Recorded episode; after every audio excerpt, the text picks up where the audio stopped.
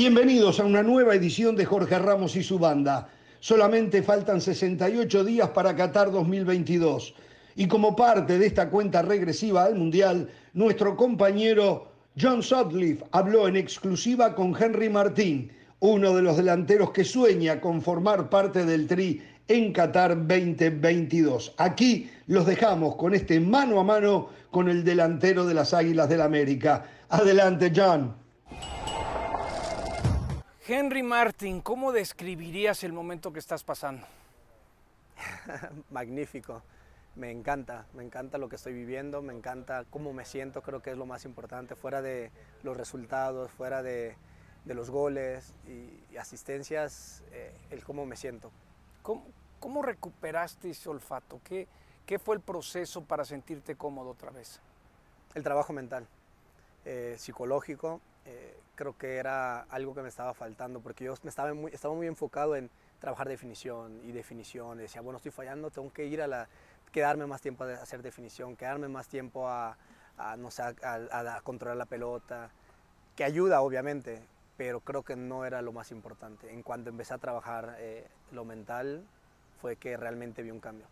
Ese es un gran tema, porque a veces en el fútbol mexicano pareciera que el psicólogo en su época se burlaban de esa ayuda y a mí me toca cubrir otros deportes. Llévame a cómo es una, una reunión con tu psicólogo, en qué platican, cómo es.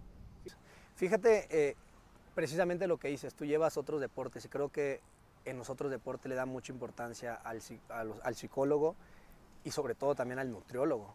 Y creo que en el fútbol estamos muy lejos, muy lejos de, de esa evolución o de esa cultura, de darle esa importancia desde fuerzas básicas a los nutriólogos, desde darles importancia en las fuerzas básicas a los psicólogos, creo que en cuanto logramos, logremos hacer ese cambio, vamos a obtener mayores resultados en selecciones mayores y sobre todo tener más mexicanos jugando en primera división.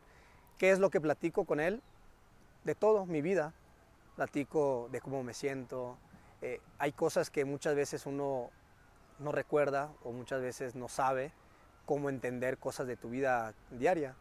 Y, y el hablar con un especialista, con alguien profesional, te ayuda, obviamente fuera de la cancha, pero también dentro de ella. Se aplica cómo eres, también influye dentro de la cancha. Siempre he dicho que como reportero de cancha, la adrenalina hace que unos lo vean en cámara lenta y la disfruten y otros hacen que se caigan de la presión. ¿Cómo te gusta a ti aceptar esa adrenalina, esa presión, Henry? Bueno, eh, tienes que confiar en lo que sabes hacer, saber que sabes hacer tu trabajo y ya, es, eso, confianza, disfrutar. Hablo, hablaba mucho al regreso de, este Henry de el disfrute, de que yo estaba disfrutando los partidos, porque muchas veces cuando estás ya en este medio, en este equipo, eh, en instancias ya mientras más alto llegues, más presión hay, eh, más exigencia hay. Entonces puede por un lado dejar de disfrutar algo que tú hacías de niño por disfrute, que es un hobby o una pasión que tú elegiste y estás aquí porque lo elegiste, nadie te obligó. Entonces pierdes esa, esa parte. Entonces al hablar con psicólogo, con, no sé, eh, eh, al, estar ya enfocado en lo mental y trabajarlo, regresa esa parte del disfrutar de nuevo. ¿Cómo tomabas? Yo como reportero en el verano escuchaba, Laines y Henry Martin son ofrecidos a Ciudad Juárez. El saber que tu futuro quizás no estaba en el América, ¿cómo tomabas eso, Henry? Bueno, obviamente te genera más presión, porque yo no me, quería mover de aquí, yo quería seguir aquí. Entonces, leer, no precisamente, eh, porque a mí nunca se me acercó el, presidente o, Diego Ramírez o, o, alguien de directiva a decirme, Henry, ¿sabes qué? Hay opción de que salgas, este, estamos buscando salida. Realmente no hubo eso.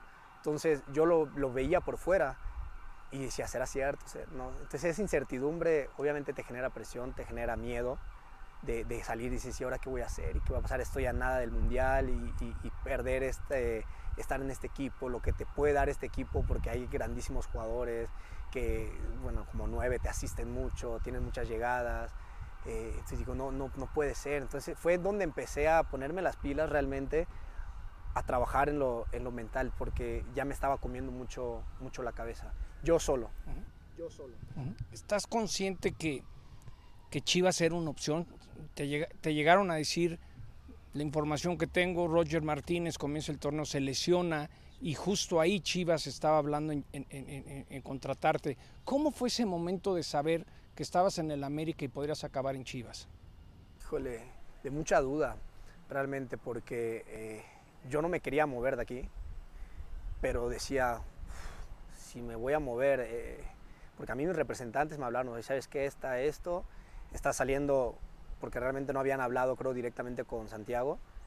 Pero yo decía, a ver, este, ya vi que sal, yo creo que este torneo fui la novia de todos, ¿eh? me ponían para todos los equipos y, y, yo decía, no, pues a irme a, a, este equipo, al otro equipo, no, pues prefiero seguir en un equipo grande, porque realmente Chivas es un equipo grande, está dentro de los cuatro más grandes de México. Y yo decía, no, pues si se llega a dar un cambio que me tengan que mover, que me tengan que sacar, pues prefiero eso a, a, a irme quién sabe a dónde, ¿no? Entonces yo decía, no me quiero mover, no quiero salir de aquí, y, y, y, empecé a, a, trabajarlo no solo dentro de la cancha, sino, como te digo, en la, en la, en la cabeza, que era, creo que algo me estaba faltando y era, yo creo que lo más importante para un deportista. Llegó un momento que dormías en la noche y despertabas pensando que tu futuro era Chivas, Henry. Digo, porque no. es tu chamba. Es sí, sí, sí, no tanto así. Ajá. Eh, sí era de que dormía y no descansaba. Realmente sí me llegó a pasar eso. De que dormía 8 horas, 10 horas o, y sentía que no había dormido. Venía a entrenar y me sentía cansado. Y decía, pero ¿por qué si no estoy haciendo de más, no estoy eh, exigiéndome fuera, ni siquiera estoy jugando? Digo, o sea, no es para que esté tan cansado. Y, y yo venía y, y, se, y, estaba así como oído, como sin ganas. Y, es donde me, realmente me preocupé. Mi familia se preocupó en decirme, oye Henry, porque ellos pensaban, tuve una reunión con ellos eh, en una oportunidad que tuve para ir a, Mérida. Me decían, es que ya no te vemos, Henry, ese Henry que llegó a primera división y, le echaba ganas y corría y, peleaba todos los balones y, anotaba y no, no, se te ve ese hambre, me decían. Yo le digo, es que no sé qué me pasa, le digo. No es porque no quiera, porque yo quiero, le digo. Yo, yo, yo quiero realmente regresar a eso, a correr, a luchar, pero no puedo, no sé qué tengo. Eh, no, no, no, no, entiendo todavía. Y, mi familia me empezaron a decir, no, pues busca ayuda, este, mi, papá no trabaja más, quédate a trabajar más, quédate, te hace falta tal vez condición. Eh, mis hermanos, eh, o sea, todos me decían, trabaja la técnica.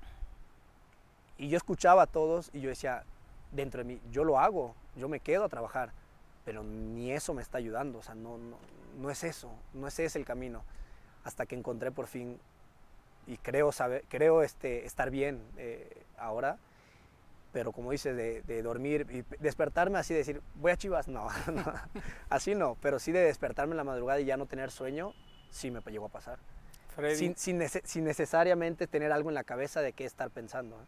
Henry, mayo del 20, 2021, el reto, lo difícil que fue lo que te tocó vivir con tu hermano Freddy, ¿cómo, cómo lo hiciste? Fue una etapa muy complicada no solo para mí, para toda mi familia. Eh, fue muy duro. Eh, gracias a, Dios eh, y a las autoridades pudimos salir adelante, se esclareció todo y bueno, mi hermano está con nosotros, está bien. Estamos muy contentos por eso, de tenerlo de vuelta con nosotros. Y, eso me deja tranquilo. Creo que es algo también que, que me ayudó mucho a, poder salir adelante. El, pues tú sabes, un familiar tuyo que esté eh, metido en algún problema siempre te va a generar ese cosquilleo, ese, esa distracción. Entonces, ahora que todo está bien en, mi vida, me costó, aún así, de, aún de que todo en mi vida estaba bien, el cambio de decir, ah, bueno, ya está todo bien, ahora sí vamos, ¿no? No es así es un proceso, un proceso muy largo, el cual me costó mucho eh, cambiar cosas eh, también de cómo eres, de como persona, también cambiar cosas eh, como profesional. ¿Qué aprendiste? Uf, es una, fue una experiencia muy, muy dura, a ser más, mucho más inteligente, mucho más pensante, creo que, que me faltaba esa parte de, de, pensar mejor las cosas, de, de, decidir en la toma de decisiones, en también entender que hay cosas que están en tu poder y cosas que, que no, que por más que quieras no están en tu control. Entonces también eso es, es algo que, que es, es, muy importante, eh, entender cómo eres, cómo, qué puedes hacer ante cierta, cierta situación que estés viviendo. Eh, yo creo que eso, la palabra, digo mucho entender porque, porque me ayudó, me ayudó eso, el, el, porque habían cosas que yo reprochaba y que yo decía, ¿por qué? ¿Por qué yo? ¿Por qué nosotros? ¿Por qué esto? Uh -huh. Y no es el por qué, es entender, eh, el aceptar. ¿Podrías describir lo duro que habrá sido visitar a tu hermano en prisión? Eh, yo, yo no fui a, a visitarlo, eh, a mí no me, me permitieron este, ir, a, ir a verlo. Yo creo que también por lo que generaba, ¿no? Me imagino que allá afuera hay muchos medios, me imagino que, que, este, que había muchas cosas, entonces a mí no me, me permitieron y yo siempre preguntándole a mis familiares, ¿no? A los que... ¿Hablabas por teléfono con él? No, yo hablaba con mi familia, eh, que podía ir a visitarlo, ¿no? Adentro no, no, no tienes acceso a, a, nada. Yo, cuando entras, pues ya no tienes... Cuando entras a visita, no tienes... Este, o sea, te, creo que te quitan tus cosas. ¿Y cómo fue el momento, Henry, cuando pudiste abrazar a Freddy y decir, brother, ya estás aquí conmigo? ¿Cómo fue? sí, eh, muy triste, pero muy emo emotivo a la vez.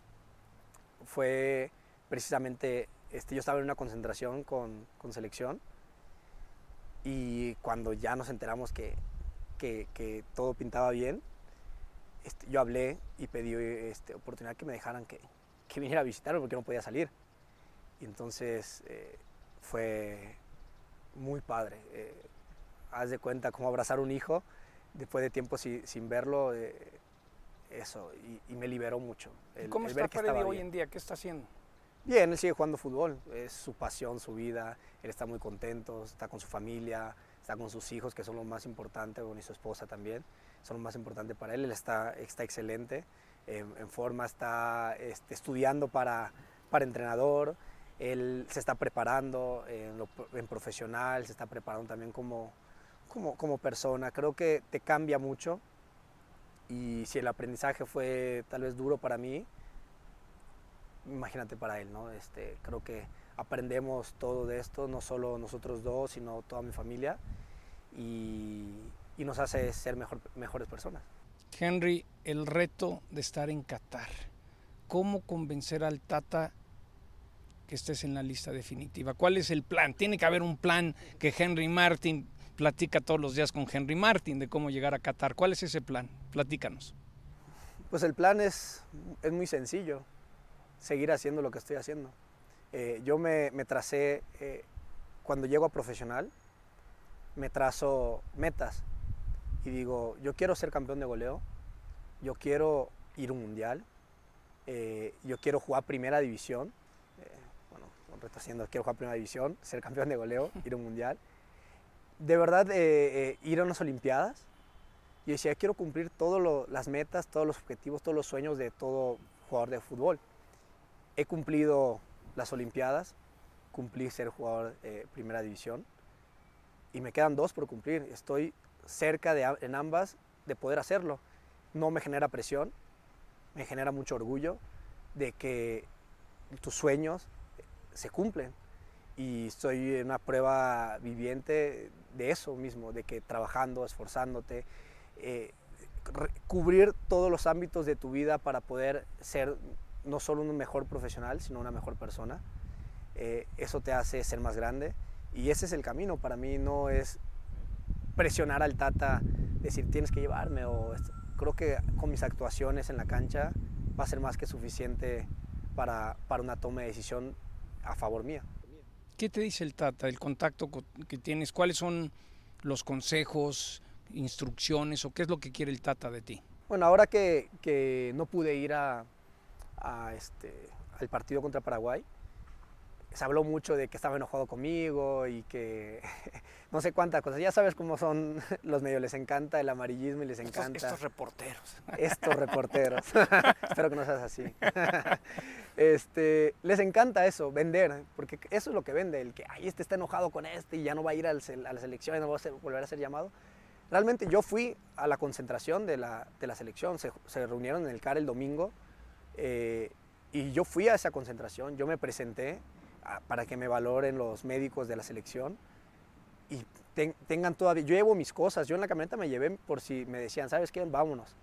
Yo me las cargué en la camioneta por cualquier cosa, aunque la, las instrucciones o los eh, estudios habían arrojado que tenía una sobrecarga muscular de aquí del club, yo me fui para que de todas maneras me hicieran. Y ahí tuve la oportunidad, no de hablar de, con el Tata, porque el Tata se había ido directo de Europa para, para Atlanta, eh, pero con el resto del cuerpo técnico. Y estaban muy contentos de que yo fuera, de que yo estuviera ahí con el equipo, de que yo, a pesar de que prácticamente estaba descartado, fuera eh, a, visitarlos y estuviera ahí con ellos, platicara con los compañeros, me topé ahí con prácticamente todos los jugadores que habían estado concentrados. Y me dijeron eso, este, estamos muy contentos, no directamente el Tata, porque él no estaba, estamos muy contentos por lo que estás pasando. Eh, en buen momento estás teniendo un excelente desempeño y, y a mí eso me genera más compromiso, sobre todo. El momento que está viviendo tu compañero Alejandro Sendejas, que si fue convocado o no, ¿qué opinión te merece esa situación? Híjole, no me gusta opinar mucho de cosas que no sé realmente. Se ha hablado, lo que sé es lo que he visto en redes sociales y, por mi experiencia sé que lo que dicen en redes sociales no es verdad. Entonces, tampoco le pregunto, me gusta acercarme a él a preguntarle, porque son, sé que son cosas privadas, decisiones de él, de su familia. Eh, él es un crack, eso está claro. Yo creo que México no se debería permitir perder un jugador así. Eh, no porque es, mi amigo, no porque lo tengo de compañero, no porque es una gran persona, bueno, es pequeño, pero es gran persona. Broma, hermano. Le voy a decir. ¿eh? Broma, hermano. Hermanito. es un crack jugando fútbol. De verdad me, me, impresiona, me impresiona mucho la calidad que tiene. Es muy buen jugador y, y, y es muy joven.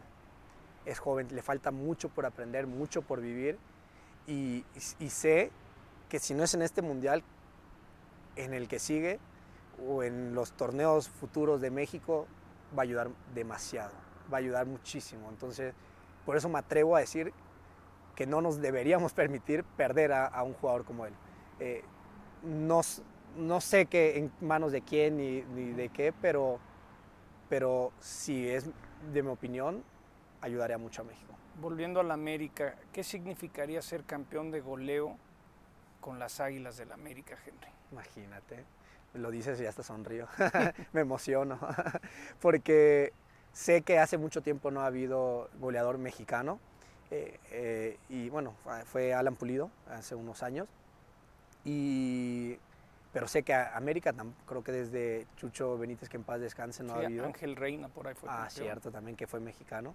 Que es muy difícil, que fue, que es mexicano, eh, que es muy difícil que un delantero mexicano en, en, América sea, sea, primero que nada, jugador titular, eh, referente, y segundo, pues ser campeón de goleo. Es, es, es difícil y, estamos, estamos haciendo todo lo posible para, para, para lograrlo me generaría mucho orgullo, me generaría mucho compromiso eh, y, ver que los resultados al trabajo que he hecho, que hemos hecho, porque no sería nada, no estaría con esos goles si no fuese gracias a mis compañeros, eso está claro. Eh, yo solo estoy allá una pieza más, pero, pero sé que gracias a, la ayuda de, mis compañeros, del cuerpo técnico que genera mucho juego ofensivo, podremos, podemos lograrlo. Lo que está de por medio este fin de semana en Aguascalientes, han surgido nombres del antaño, el zurdo López, el negro Solar, es decir, el fin de semana pudieran ser el equipo con más victorias consecutivas en la historia de la América. ¿Qué significa ese reto, Henry? no, los clásicos se juegan a morir. Eso, estés jugando bien, estés jugando mal, un clásico es diferente. Es otro torneo. Son tres puntos aparte de, dejas a un lado la Liga MX y estás jugando un torneo aparte con ellos, de, tres puntos. Y, eso no, no, no, nos da gusto que, ahorita estén viniendo bien, porque luego te decían, no, que Chivas no viene bien y que América tiene que pasarle por encima. Y no es así, realmente no es así. Eh, los que han jugado clásicos saben que no, no, es así. Y, ni uno se siente más, ni uno se siente menos. Están al parejo y, creo que va a ser un gran espectáculo para los televidentes, eh, para ustedes los reporteros que les encanta, va a ser un gran espectáculo y para nosotros dentro de la cancha intentaremos eh, hacer lo que venimos haciendo, no cambiar nada, porque realmente nosotros tenemos nuestro estilo de juego y no importa quién enfrentemos, nosotros seguimos jugando igual. Si todo se da bien, ¿cómo te imaginas 22 de noviembre, Qatar, tener la oportunidad de enfrentar en una Copa del Mundo a Polonia? ¿Cómo sueñas ese día, Henry? Y va a ser algo magnífico porque hemos tenido la oportunidad, si bien no es un torneo, fueron amistosos y eso, de enfrentar a jugadores que están en el elite del fútbol en, en Europa y se vive diferente, se siente diferente. Y creo que, y esto lo he dicho muchas veces, los mexicanos nos crecemos ante las adversidades, nos crecemos ante los retos y esto es un gran reto. Eh, un mundial, eh, equipos top, eh, creo que vislumbro un buen futuro para, para la selección. creo que haremos un gran torneo y te digo que México no se da por vencido fácil y, vamos a hacer las cosas muy bien. Pues Henry, nomás te digo una anécdota que la semana pasada tuve la oportunidad de presentar mi libro, okay. Trotamundos del Deporte, y estaba Emil Vazcárraga ahí. Y mi hijo eres súper fan tuyo. Entonces le dije, Enrique, ahí está el jefe de Henry Martin. y se volteó Emilio y dijo, no, Enrique, Henry es mi jefe. Entonces creo que eso te dice mucho de lo que piensa ahorita Emilio Azcárraga de, de tu momento y, lo que significa eso, ¿no, Henry? No, imagínate que el jefe de jefes hable bien de ti. Se nota para empezar eh, la gran persona que es, ¿no? Eh, la humildad que tiene. Y, vino hace unos días, estuvo aquí con nosotros y la sencillez que tiene a pesar de lo, que es, lo que genera, lo que mueve, es, de admirarse. Entonces nosotros realmente no somos nada eh, viéndolo a él, eh, lo, que, lo que te genera, ¿no? Ese, esa motivación que te da y que me digas esto, de verdad me da muchas gracias porque porque no, no tenía ni idea ¿no? de, de, qué pensaba o de qué podía decir de mí. Yo no, no tenía noción de eso. Muchas gracias. Te agradezco tu sencillez. Siempre he dicho que a veces que hay futbolistas que les pega el Corvette amarillo y la Louis Vuitton, Henry. y tú sigues siendo ese mismo chavo que conocí en Mérida tratando de llegar a la primera división. Te felicito. Muchas gracias. Muchas gracias, John. Gracias por, por la entrevista. No, a ti. Muchas gracias. El Tri tiene la muy difícil tarea de gustar y avanzar a un quinto partido en el Mundial. Y ahí estaremos nosotros con una cobertura especial desde Qatar con todo el debate y el análisis de este torneo mundial. Por ahora hacemos una pausa, pero no se muevan que ya venimos con más aquí en Jorge Ramos y su banda.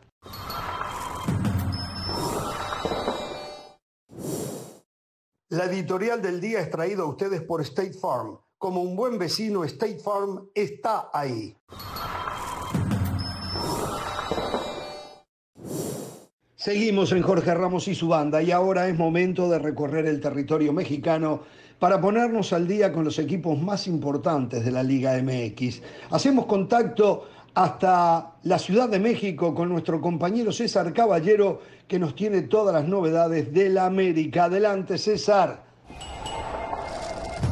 Jorge querido, ¿cómo te va? Qué gusto saludarte desde las afueras del Club América, donde por supuesto en este momento todo es felicidad, todo es tranquilidad al interior del conjunto americanista porque están en los puestos más altos de la tabla general. Han impuesto un nuevo récord de victorias consecutivas y además el equipo está jugando bien al fútbol de cara a lo que será el cierre de esta apertura 2022. Me parece que son muchos motivos por los cuales América está teniendo un gran desempeño dentro del terreno de juego. El primero es que me parece que el Tan Ortiz ha sabido venderle bien su idea a este grupo de jugadores y prácticamente no se nota cuando hay alguna sustitución al interior eh, del conjunto azul crema, más allá de elementos como Álvaro Fidalgo, que en los últimos partidos realmente ha marcado muchísima diferencia cuando está en la cancha a favor del conjunto azul crema. Otro motivo que me parece es parte del éxito americanista es la profundidad que tiene en el plantel. Sin duda alguna tiene dos jugadores que podrían ser titulares sin ningún problema en cada una de las posiciones y esto por supuesto aumenta la competencia interna y esta competencia interna hace que aumente el nivel de cada uno de los futbolistas. Y el tercero es que los futbolistas están totalmente comprometidos y totalmente a gusto con la idea de Fernando El Tano Ortiz. Lo vemos en la cancha siempre cuando anotan goles, van con él, van a celebrarlo. En los viajes siempre hay muy buen rollo, hay muy buen ambiente. Entonces hoy los futbolistas del América están muy felices, están muy cómodos con lo que ha hecho Fernando Ortiz como director técnico y parece que es el principal candidato al título. Sin embargo, esta situación pues la tendrán que definir y la tendrán que reafirmar en los próximos partidos, empezando esta semana donde vienen dos juegos difíciles, dos juegos importantes ante Santos Laguna, que es un club que también ha marcado la pauta en esta apertura 2022 junto con Monterrey, junto con las Águilas del América y el próximo sábado el duelo ante las Chivas Rayadas de Guadalajara, que ya sabemos, no importa cómo lleguen ambos equipos, siempre son duelos disputados, pero que además tiene el plus el Guadalajara de ser la mejor defensa del fútbol mexicano. Ahora, respecto a lo que es esta semana, el América hoy regresó a los entrenamientos después de recibir un día de, descanso tras la victoria frente a Necaxa del sábado pasado. La buena noticia para el conjunto americanista es que Diego Valdés se reintegró al trabajo con el resto de sus compañeros luego de superar una lesión muscular en la pantorrilla. Cabe destacar que este padecimiento hizo que Valdés se perdiera el duelo contra Necaxa del sábado pasado por la noche. Sin embargo, ya lo dejó atrás, está listo para jugar. Lo que me dicen es que pudo entrenar de buena manera, no manifestó dolor en la zona afectada y está listo para reaparecer con el resto del equipo si así lo decide Fernando Eltano Ortiz.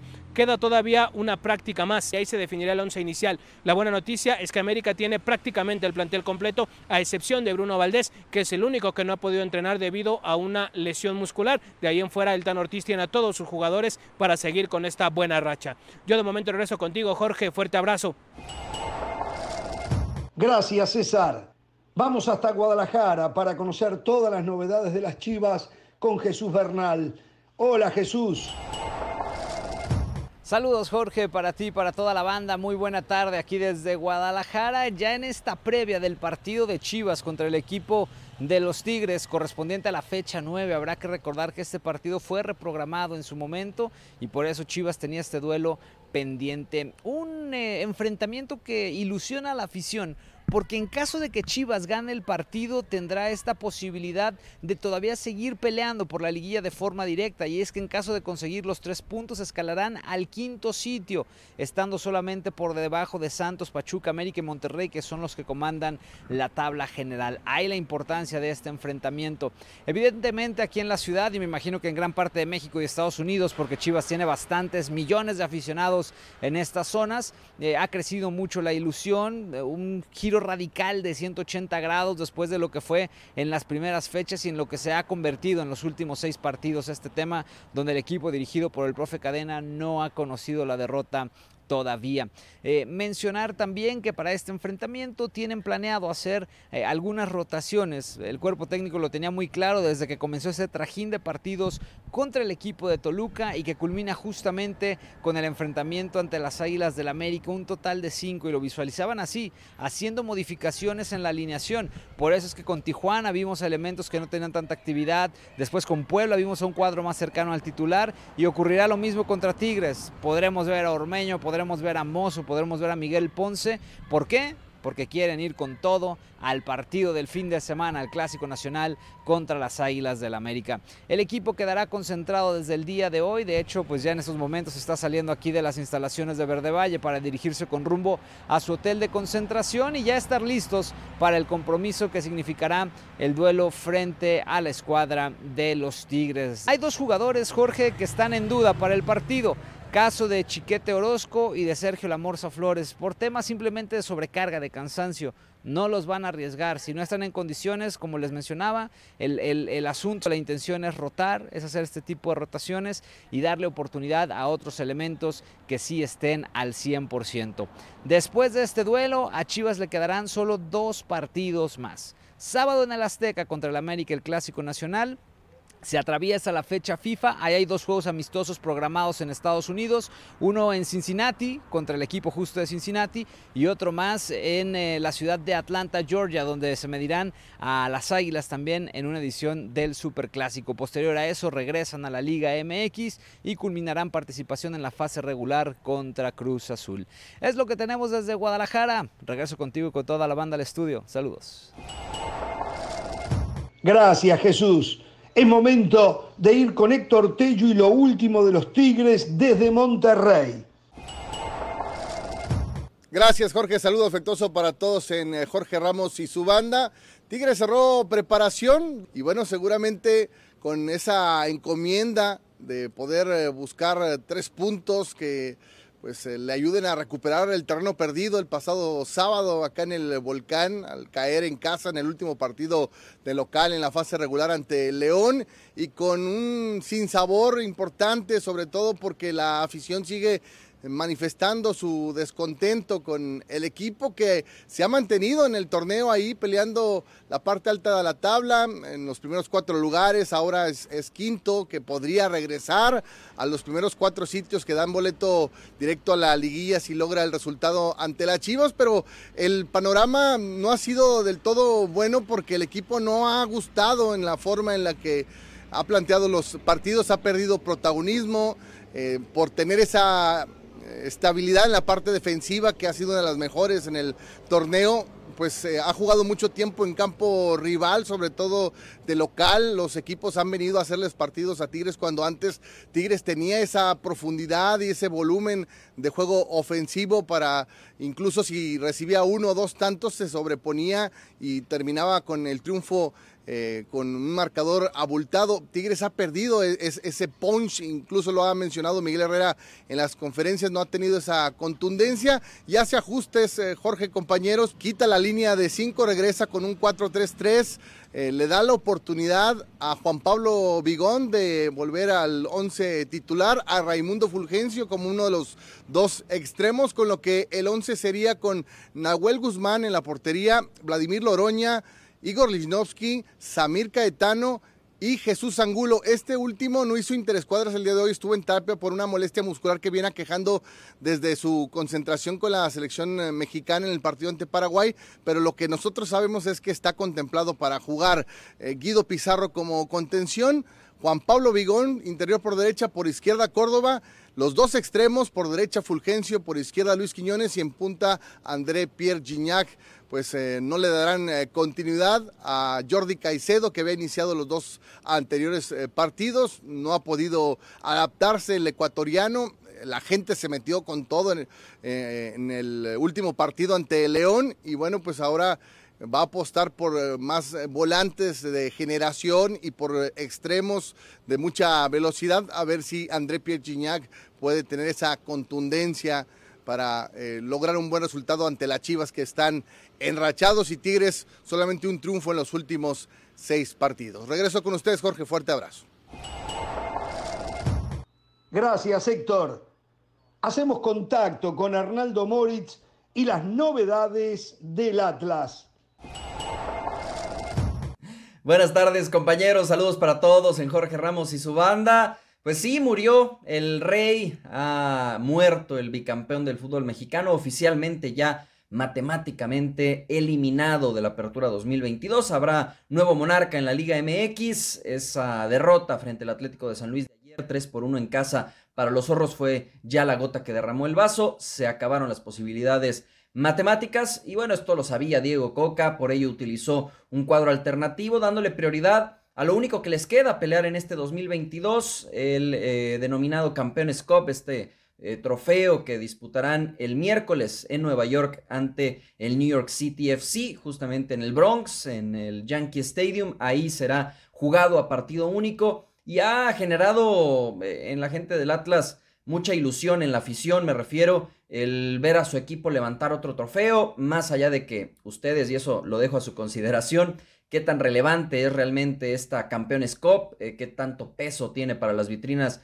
de un club de la Liga MX o de la MLS. Bueno, eso eh, lo podremos debatir, pero la gente del Atlas que no acostumbra históricamente, así hay que decirlo, a levantar trofeos, pues sí le está poniendo mucho hincapié y por ello Diego Coca guardó a sus elementos, guardó a Camilo Vargas, a Julián Quiñones, a Julio Furch, a Luis El Hueso Reyes, a Hugo Martín Nervo, pensando en este partido del miércoles en Nueva York. Eh, ahora, ¿qué le sucedió al bicampeón? ¿Por qué no estará ni siquiera en el repechaje? Diego Coca ha sido muy claro, ¿no? Eh, ayer hablaba incluso ya de fatiga, no solo física, sino mental, después de haber conseguido el bicampeonato. Recordar que eh, ni Pumas en su momento, ni León, los otros dos bicampeones en la historia de los torneos cortos en México, pudieron meterse a la liguilla en sus respectivos momentos. Así es que no es nuevo que le cueste a un bicampeón esto, ni siquiera estar en la fiesta grande eh, defendiendo su corona. Eh, hablaba de esta fatiga mental, física, Diego Coca lo ha dicho todo el semestre, de que no tuvieron vacaciones por segundo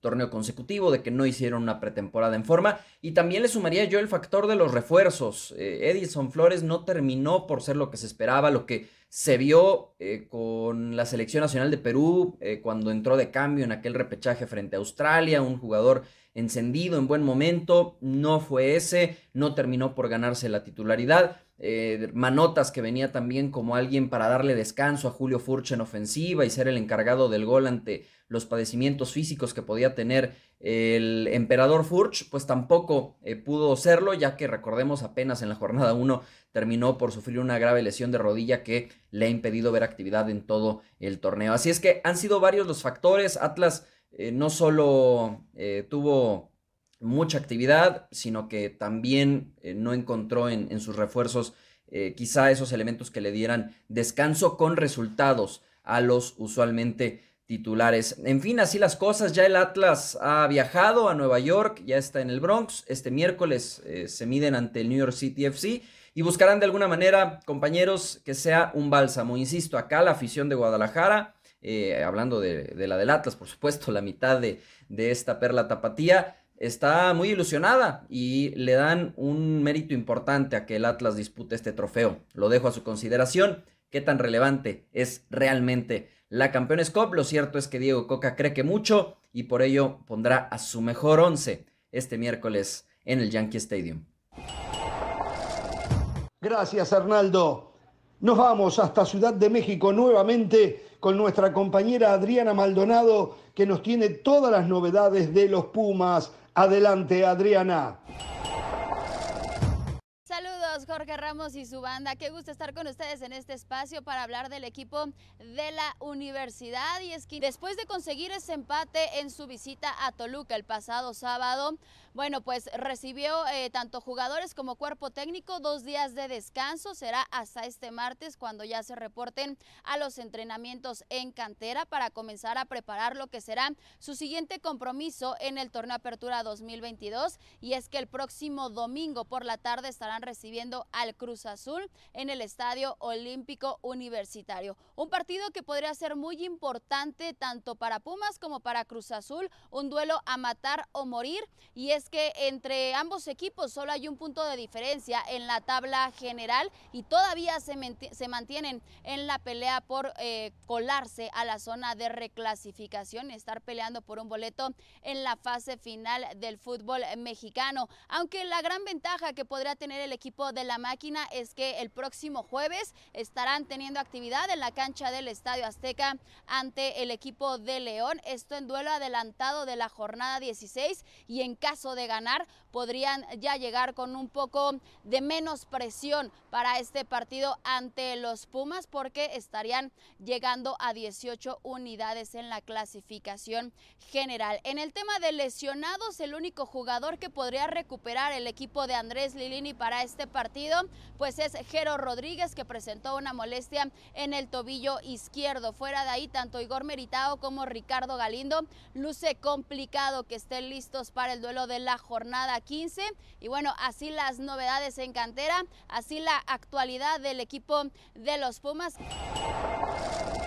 Muchísimas gracias, Adriana. ¿Y qué pasa con el Cruz Azul? Todas las novedades de la máquina las tiene Marcelino Fernández. Te escuchamos, te vemos, Marce.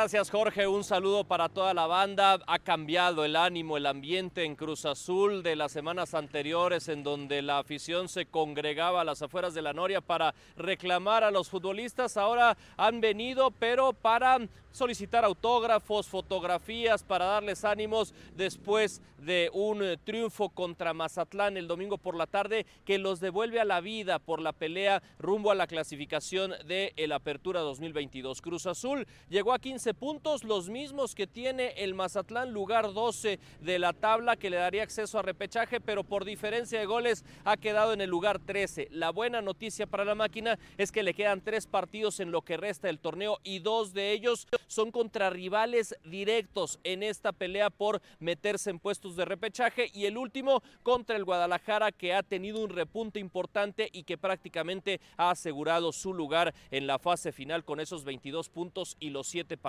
que lleva sin derrota. Cruz Azul, por su parte, está a 3 puntos del octavo lugar y eh, en esos partidos va a enfrentar a León, que es noveno y que tiene 18 puntos. Por lo tanto, esta semana es crucial para el equipo de Raúl Gutiérrez, que en algún momento ya estaba desahuciado, pero ha recobrado, ha vuelto a la vida con este triunfo frente a Mazatlán, que a decir verdad, se quedó corto por lo sucedido dentro de la cancha y de acuerdo a las necesidades que tenía Cruz Azul, porque en este momento la máquina se mantiene con menos 11 en la diferencia de goles, por menos 4 que tienen los cañoneros, su rival del domingo por la tarde, y en este momento el rival directo por la clasificación en la parte baja del repechaje. Así que vienen dos semanas, dos, tres semanas para Cruz Azul muy intensas, con dos partidos cruciales contra rivales directos. En cuanto al trabajo del equipo, este día volvieron a los entrenamientos, hicieron trabajo regenerativo bajo el mando de Raúl Gutiérrez. A partir del martes estarán ya trabajando,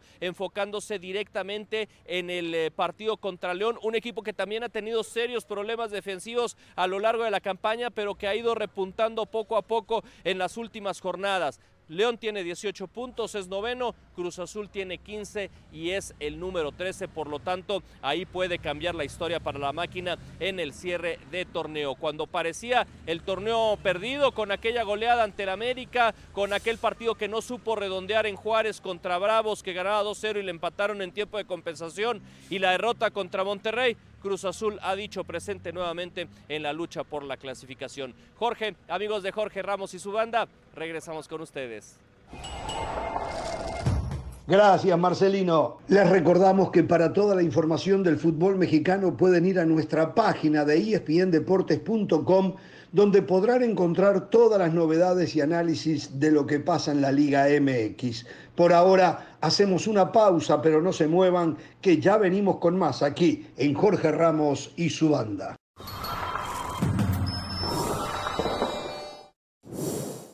Para celebrar los precios sorprendentemente bajos de State Farm, te invitamos a disfrutar un nuevo episodio de Jorge Ramos y su banda. Disfrútalo y luego comienza a ahorrar con el seguro de auto de State Farm. Contacta hoy mismo a un agente llamando al 1-800 State Farm. Como un buen vecino, State Farm está ahí.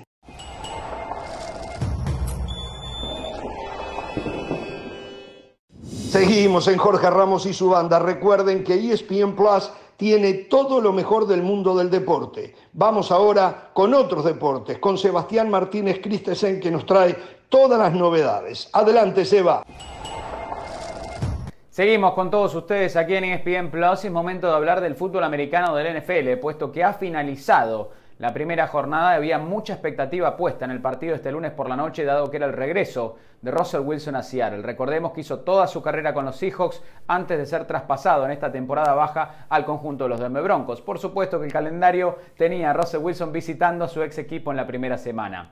Ánimos caldeados, me sorprendió que la mayoría de, los fanáticos presentes de la afición llamada número 12 lo terminó buchando durante prácticamente todo el partido. Entiendo que quizás no se fue en los mejores términos, pero ganó un Super Bowl para el equipo de Seattle y tal vez merecía otro tipo de recibimiento. Todo el crédito del mundo para Gino Smith, quien fue titular para el conjunto de los Seahawks y tuvo una primera mitad prácticamente perfecta. Completó 18-19 pases y por sobre todas las cosas entendió de dónde venía la presión, hizo las lecturas adecuadas, se deshizo del ovoide rápido, así que crédito para Seattle. Pero párrafo aparte para lo hecho por Denver, que se disparó en su pie una y otra vez, que hizo todo lo posible para perder ese partido y a la postre lo terminó perdiendo.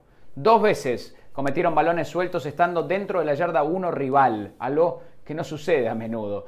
No tuvieron el ovoide en esas instancias Russell Wilson en sus manos, sino que optaron en una ocasión por dársela a Melvin Gordon, en otra por dársela a Javonte Williams. Hasta ahí, improbable, pero quizás hasta se entiende. El problema llega al final del partido Nathaniel Hackett estaba haciendo su debut como entrenador de los Denver Broncos y sobre el final del encuentro, mientras Denver intentaba ir por la serie ganadora, decide optar por un gol de campo de 64 yardas en lugar de colocar el ovoide en las manos de su coreback. Cuarto intento y 5 yardas por recorrer.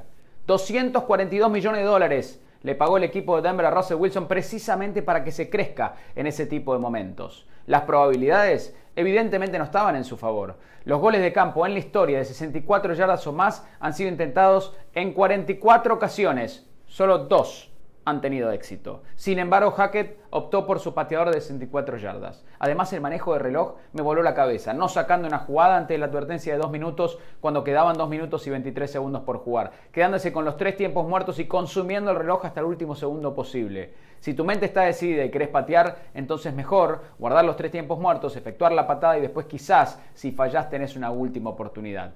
Todo lo que hizo Nathaniel Hackett estuvo equivocado. No solo porque envía el mensaje equivocado que a la postre no funcionó deportivamente porque fue derrota, pero más que nada le quitas confianza a tu coreback. ¿Cuál es el mensaje que le estás dando? ¿Que confías más en tu pateador que en su brazo? ¿Que no confías en su brazo? Se supone que los entrenadores tienen que empoderar a sus dirigidos, que tienen que llenarlos de confianza para que ellos puedan crecerse en sus momentos importantes y maximizar su potencial. Nathaniel Hackett hizo todo lo opuesto y por eso los Denver Broncos debutaron con derrota y cuidado de que él solo se puso un objetivo en la espalda. Esto es largo, pero cierto ciertamente los fanáticos en Denver no se van a olvidar de este partido pronto. Recuerden que la liga vive aquí en ESPN Plus y este domingo tenemos un partido imperdible, 2 y media de la tarde, horario del este, 11 y media de la mañana, horario del Pacífico. El Real Madrid se enfrenta al Atlético de Madrid, ya lo sabe, cita obligada este domingo, la liga en ESPN Plus.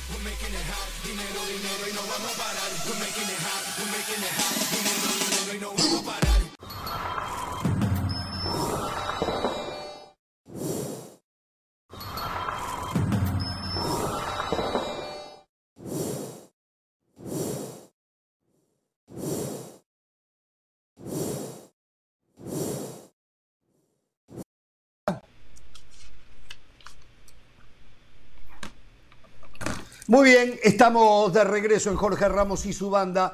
Y bueno, estoy contento. Antes que nada quiero decir que estoy contento. Presión alta, complicar al rival, no permitirle cruzar la mitad de la cancha. El fútbol que a mí me gusta. No nos alcanzó, no nos alcanzó. Pero por ese camino vamos a llegar lejos. ¿Estás saliendo del closet? Eh, ¿Ramos está saliendo del closet admitiendo que es hincha de Barcelona? no, no. No, no, no, no, no, no me entendió. Hoy Danubio jugaba. Hoy Danubio jugaba. Al Barcelona lo vi de reojo. Yo estaba viendo a Danubio recibiendo a Plaza Colonia. Empatamos uno a uno, teníamos que haber ganado. Nos perdimos tres, cuatro goles a boca de jarro. Pero yo con lo que me quedo es cómo jugamos. Allí es donde se depositan mis sueños. Eso de ganar con un gol de suerte y eso sé que es una mentira con patas cortas, Esto fue otra cosa. Con ese fútbol. ¿Jugó Rodrigo Danubio Sarabia? ¿Jugó Rodrigo Sarabia en Plaza Colonia o no? Alto. Jugó, jugó. Entró a los 70 minutos del segundo Vamos hablar en tiempo, serio, ¿eh? después de toda la Champions. guatemalteco. Y ahí fue ¿De qué cuando Danubio estuvo más cerca de poder ganar el partido, con Rodrigo Sarabia en la cancha. Yo no sé, Rodrigo Sarabia, para que sepan, es jugador, exjugador de comunicaciones, guatemalteco él, está jugando en la primera división del fútbol uruguayo y creo, no lo sé, que tiene alguna relación de amistad con el señor José del Valle. Creo, no lo sé. Pero No, no, yo- yo- yo no tengo amigos. Lewandowski, el Bayern contra el Barcelona. No, no, no, perdone, perdone, perdone. Acaba de jugar. Danubio. ¿eh? Acaba No, de jugar Danubio. supuesto. ¿Quiere ir a la Champions? Vamos a la Champions. Les cuento resultados. El Liverpool le ganó 2 a 1 al Ajax, pero sudando aceite. ¿eh? En este grupo, que es el grupo A, mañana el Napoli visita al Ranger de Glasgow.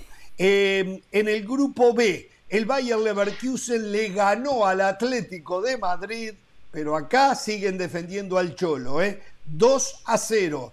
El Porto de local en ese mismo grupo perdió, fue goleado por el Brujas de Bélgica 4 a 0. Si nos vamos al grupo C, el Victoria Pilsen, el equipo búlgaro era local y con dos goles de Checo. Checo. 2 a 0 Equipo checo. frente al Inter. El Bayern Múnich, que el primer tiempo lo pudo haber perdido por un par de goles, le terminó ganando, ya no lo tiene de hijo, lo tiene de nieto al Barcelona. El Barça es el nieto del Bayern Múnich, ¿eh? le ganó 2 a 0, un gol de Lucas Hernández, el otro del héroe Sané. Vayamos al grupo D, donde el Sporting de Lisboa se impuso al Tottenham 2 a 0, un partido parejo, si se quiere hasta un poquito mejor el Tottenham, pero ganó el Sporting de Lisboa. Y el Eintracht Frankfurt de visitante le ganó al Marsella por 1 a 0. Los resultados de los partidos recién terminados en jornada de Champions. ¿eh? Bueno, a ver muchachos, eh, hoy tengo, ya vamos a entrar en el análisis de lo que vieron, pero les voy a decir una cosa. Hoy tengo una noticia. Hoy tengo una noticia para ustedes, los compañeros, Sí. pero para la audiencia se van a caer de las sillas donde están sentados. Así se lo digo. Confirmada. Atención. ¿Confirmada? Confirmada. Absoluta y totalmente confirmada. Notición de Jorge Ramos y su banda. ¡Qué noticia! ¿Se acuerdan que les hablé que el miércoles de la semana pasada Sí. Mr. Smith vino a comer un asado a mi casa? Sí, que le invité lo con recuerdo. un whisky, eh, porque yo me la gasto, no como otros, que ni siquiera invitan, y cuando van lo que te dan son la carne del, del perro, la ponen a la parrilla y es Sí. lo que te dan. Bueno, yo lo invité, le hice un asado absolutamente al primerísimo nivel, ojo de bife, entraña con cuero. No, no, no, no les voy a contar. Por supuesto, chorizo, morcilla, molleja, chinchulines. No, no, todo Espero que no se le haya quemado el asado, ¿eh? etiqueta azul.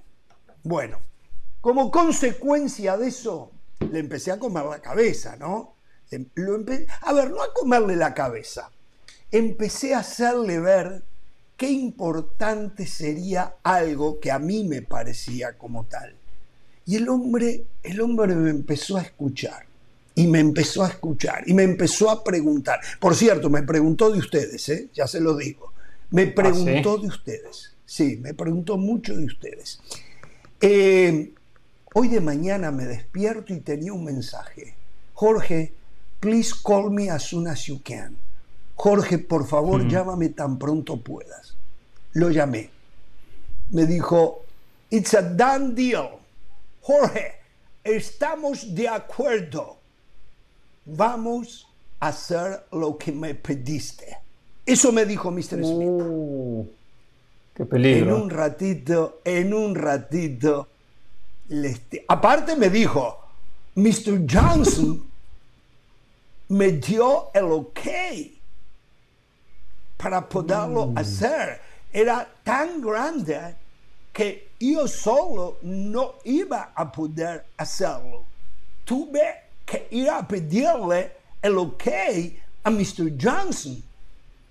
Y bien, ¿eh? Ahora que el español es... Lo, lo pensó. O sea, sí. Eh, yo les o sea que la decisión dijo no la tomó en tu casa. La decisión no la tomó No, con no, el whisky, con no, todo eso. No, no, decisión pero ahí después. empezó. Ahí empezó. Pero ahí- en su casa lo aflojó.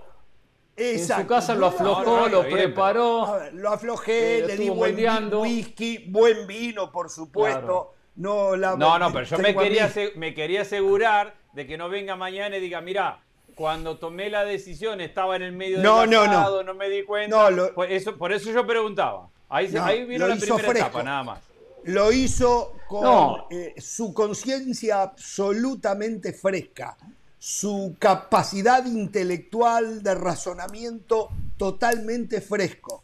Sí, cuando se fue de acá se fue que, bueno, se- me dejó el auto, me dejó el carro, se fue en un Uber, para que tengan una idea, ¿no? Pero, pero, así que, señores, tengo un anuncio. Usted me llamó hoy, Pereira. ¿En qué momento viene que ese no lo atendí. ¿Cómo? ¿En qué momento se hace el anuncio? ¿Que voy a hacer el anuncio? Sí, ¿en qué momento lo va? En un Ahora, ratito, en un 15 ratito. minutos, No, no, no, no. En un ratito. Es en que una sí, en hora minutos y nomás. 56 El- el- minutos. El, minuto nomás. A la gente, atención, porque esto es de verdad, eh, no estoy Sí. jugando. Hay un anuncio, hay un anuncio creo. impresionante. Pero bueno, a ver. Déjeme- déjeme decir a dos lo cosas. que tiene Alegre a del Valle. ¿Eh? ¿Perdón? Dos cosas, Jorge. ¿Me Mire, dijo? yo sé que nos vamos a meter en Champions solo para decirle a la gente, solo para decirle a la gente, el Tata Martino dio la lista de 31 convocados. De esos Es verdad. 31 van a salir los 26. En un ratito les vamos a contar cómo está toda la película. Yo mientras miraba la Champions con el teléfono al lado, haciendo llamadas, preguntando, ya me pasaron la película. Yo les voy a contar cuáles son las dudas puntuales que tiene el Tata y lo que dijo Jonathan Dos Santos. Muy bien. Coincido con Jonathan Dos Santos, eh, coincido. Más adelante las palabras Pero de Jonah aquí en Jorge Ramos y su banda. Ayer casi lloró con Jonathan Dos Santos, me cuestan. Hoy viene a destacar más. pa- a ver, ¿qué ha encontrado usted en Jonathan Dos Santos que hasta ahora no había encontrado? Hoy lo tiene subyugado, lo tiene atrapado Jonathan Dos Santos. Digo, nunca lo había escuchado usted de esa manera del Valle. Nunca, nunca lo había Se escuchado. lo digo, usted. Bueno, se lo digo más adelante, más adelante, porque sé que Perfecto. usted se quiere meter en Champions. Exactamente. Y bueno, lo que decía y lo que tiene muy contento a José del Valle, perdió el Barcelona, el nieto del Bayern Múnich, cayó 2 a 0 eh, en el Alli- Allianz Arena, eh, en un partido, eh, la verdad que desde el primer tiempo muy difícil de explicar, y terminó 0 a 0. Eh, Lewandowski tuvo dos, pero clarísimas, donde era más fácil hacerlos que errarlos. No es que una de ellas no lo erró, fue fantástico lo de Neuer. Oh, aparte, Pedri tuvo tres, tres, porque hay que agregar una que le regaló la pelota algo inusual jugando con el pie Neuer en el primer tiempo. Y después tuvo otra atajadón de Neuer, creo que igual no la cruza bien después de un toqueteo entrando al área. No, en el segundo tiempo fue esa. Eh, y había errado una en el primer tiempo. Así que, a ver, el primer tiempo fue del Barcelona, lo presionó, le complicó la salida, eh, ganaba las pelotas divididas, presionaba bien arriba, anticipaban siempre los hombres de Xavi, eh, pero no concretaban. Generaron las oportunidades, hoy más bajo que de costumbre de Embelé, poco lo de Rafinha, pero igual el medio campo ganaba. Hoy todo el mundo cree que el mejor del mundo es Frenkie de Jong porque no arrancó jugando. Yo creo que el medio campo, el primer tiempo del Barcelona tuvo una extraordinaria actuación, del primer tiempo hablo, ¿eh? Y desde allí se generaban las oportunidades, con un goleador implacable como lo es Lewandowski. Sin embargo, no se les dio, no encontraron el arco. Para el segundo tiempo entra Goretzka, sale Savitzer en el conjunto de Nagelsmann y el partido cambió. El, el que presionaba en ese medio sector era el conjunto Teutón, comenzó a ganar las divididas, le costaba salir desde el fondo, tenía problemas en la marca Cundé, no subía tampoco por derecha para abrir la cancha, no estuvo firme Araujo, Christensen, que fue titular hoy zaguero, eh, tuvo más buenas que malas, pero no sé, me parece que todavía no me da la confianza del todo. Y Marcos Alonso es un buen lateral, pero ni cerca de lo que brindaba por ahí Jordi Alba. Tiene que estar muy mal Jordi Alba, y le doy la derecha a Xavi, para que no sea titular. Él dijo antes del partido, no importa la edad para jugar este partido si se anda bien. Bueno, ¿por qué no puso a Valde entonces? Es lo que yo me pregunto. Yo creo, Xavi, que es fácil hablar, bla, bla, bla, pero a Valde bien, no Jorge, muy bien. por la falta de experiencia. Por la falta de experiencia tuviste miedo. Y el que tenía que haber jugado ahí era Jordi Alba, y no lo digo después. Si ayer hubiese estado en el programa, que hubiese salvado al programa, si yo hubiese estado, hubiese dicho que Tremendo jugaba programa. Jordi Alba. ¿Eh? Ganó 2 a 0 el conjunto del Bayern Múnich cuando fue superado en el primer tiempo, mejoró muchísimo y hasta pudo hacer algún gol más. En el segundo también pudo haber descontado el Barcelona. Y bueno, Barcelona eh, hoy está en la segunda posición del grupo, a pesar de que tiene el mismo puntaje que el Inter de Milán y el Bayern Múnich es el puntero. Todavía falta, ¿no? Todavía falta. Pero bueno, en líneas generales es lo que les puedo decir. Habrán cosas que ustedes no coincidan conmigo eh, y habrán otras que seguramente deben de coincidir. Lo escucho, Pereira, lo escucho. Primer título, a Lewandowski le pesó el partido. No Segundo joda, título, Pereira. Barcelona, Barcelona se tiene que ir contento y feliz. Barcelona se tiene que ir conforme con rendimiento futbolístico. No con el resultado, pero sí con el rendimiento. Ahora le voy a explayar un poquito estos títulos. Lewandowski era un partido especial para Lewandowski, era especial. Entiendo que Pedri se comió tres goles, especialmente dos, dos que hasta el peor futbolista de Danubio los hace. Y lo de Pedri fue una cosa increíble que no terminó marcando en ninguno de los dos. Eh, y en el segundo hasta completamente habilitado porque daba una sensación que estaba eh, adelantado en la primera imagen, después queda muy claro que estaba completamente habilitado y la termina metiendo en el poste. Y era la posibilidad para meter a Barcelona en el, partido. Y Lewandowski no erró estos goles, lo cerró porque había un entorno, un Bayern enfrente, unas, muchas sensaciones internas en la cabeza del propio Lewandowski. Barcelona tiene que regresar a territorio culé tranquilo, conforme. ¿Por qué? Porque ya está compitiendo con los mejores equipos de Europa de igual a igual. No lo ganó por, lo- porque le- eh, se comieron goles increíbles estos muchachos. Sí, Eh, porque sí. terminaron mal las jugadas. Porque era primer tiempo para haber terminado con la victoria. Y un desajuste o una jugada muy difícil de marcar en el tiro de esquina que cabecea bien Hernández. Porque ataca el primer, paste, el primer eh, eh, palo, el primer poste. eh, marca ahí en zona, lo hace bien. Barcelona pone jugadores en zona para marcar el primer poste. La pelota lo supera y aparece atrás en la corrida. Marcar un jugador cuando viene corriendo de atrás, que es, que es como ataca esa zona, el Bayern es muy complicado. Es muy complicado. Es una zona difícil que no yo diría hasta que ni del portero es esa zona. Por eso siempre ponen uno o dos jugadores. Y bueno, 1 a 0. Ahí sintió el golpe de knockout Barcelona. De ese minuto 5 del segundo tiempo al 9 que marca el segundo, estaba choqueado. Estaba, estaba mal Barcelona y se lo notó que no tuvo reacción. Dijo de nuevo la misma historia. Ahí pesaron las heridas del pasado y las goleadas del pasado. Y por eso recibe el segundo. Y después se va recuperando, pero ya con un partido definido porque Bayern lo manejó con mucho oficio, con mucha categoría.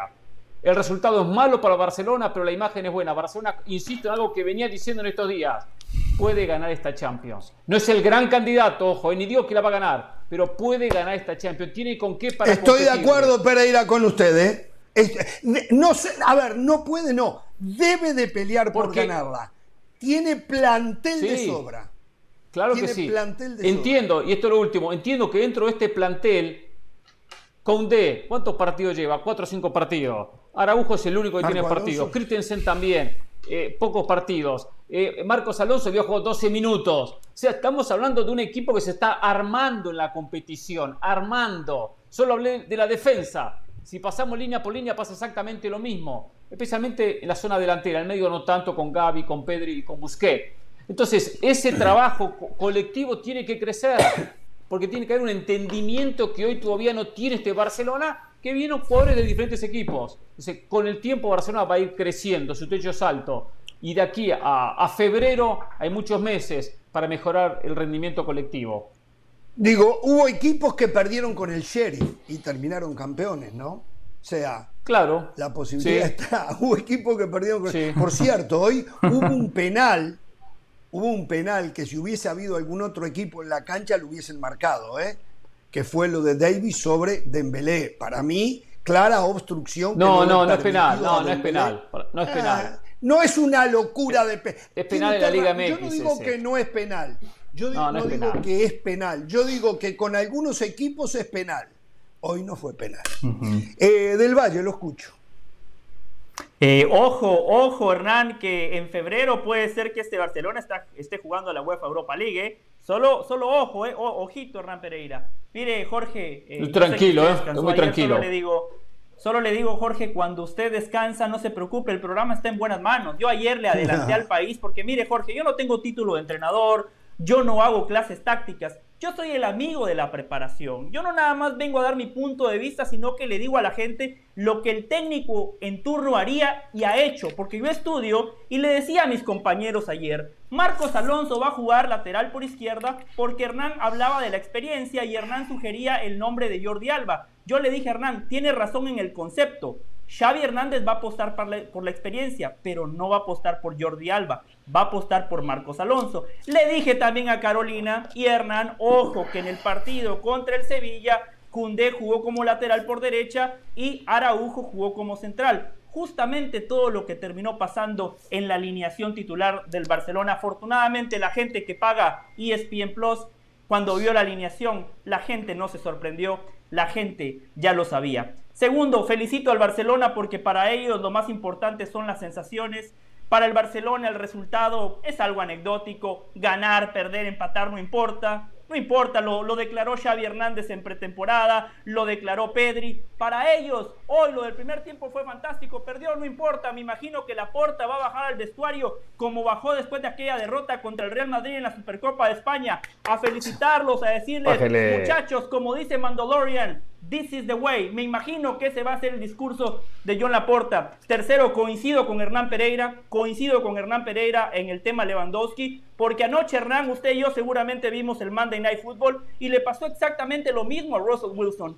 Regresó al Lumen Field, le costó el entorno. Eh, El, futbolista es un ser humano. Las sensaciones, eh, el sentimiento, eh, las, las amistades que se forjaron, el grupo, no lo podemos dejar de lado. Por supuesto que era un partido especial y a Lewandowski le pesó. Hoy el Barcelona se dio cuenta que una cosa es jugar la liga, donde podés regalar 45 minutos contra el Cádiz, pero como enfrente está un equipo El inexistente, Barcelona. en el segundo Per- tiempo lo perdón, del. Valle. ¿Le puedo hacer una Sí. pregunta del Valle? Hoy a Lewandowski le pesa.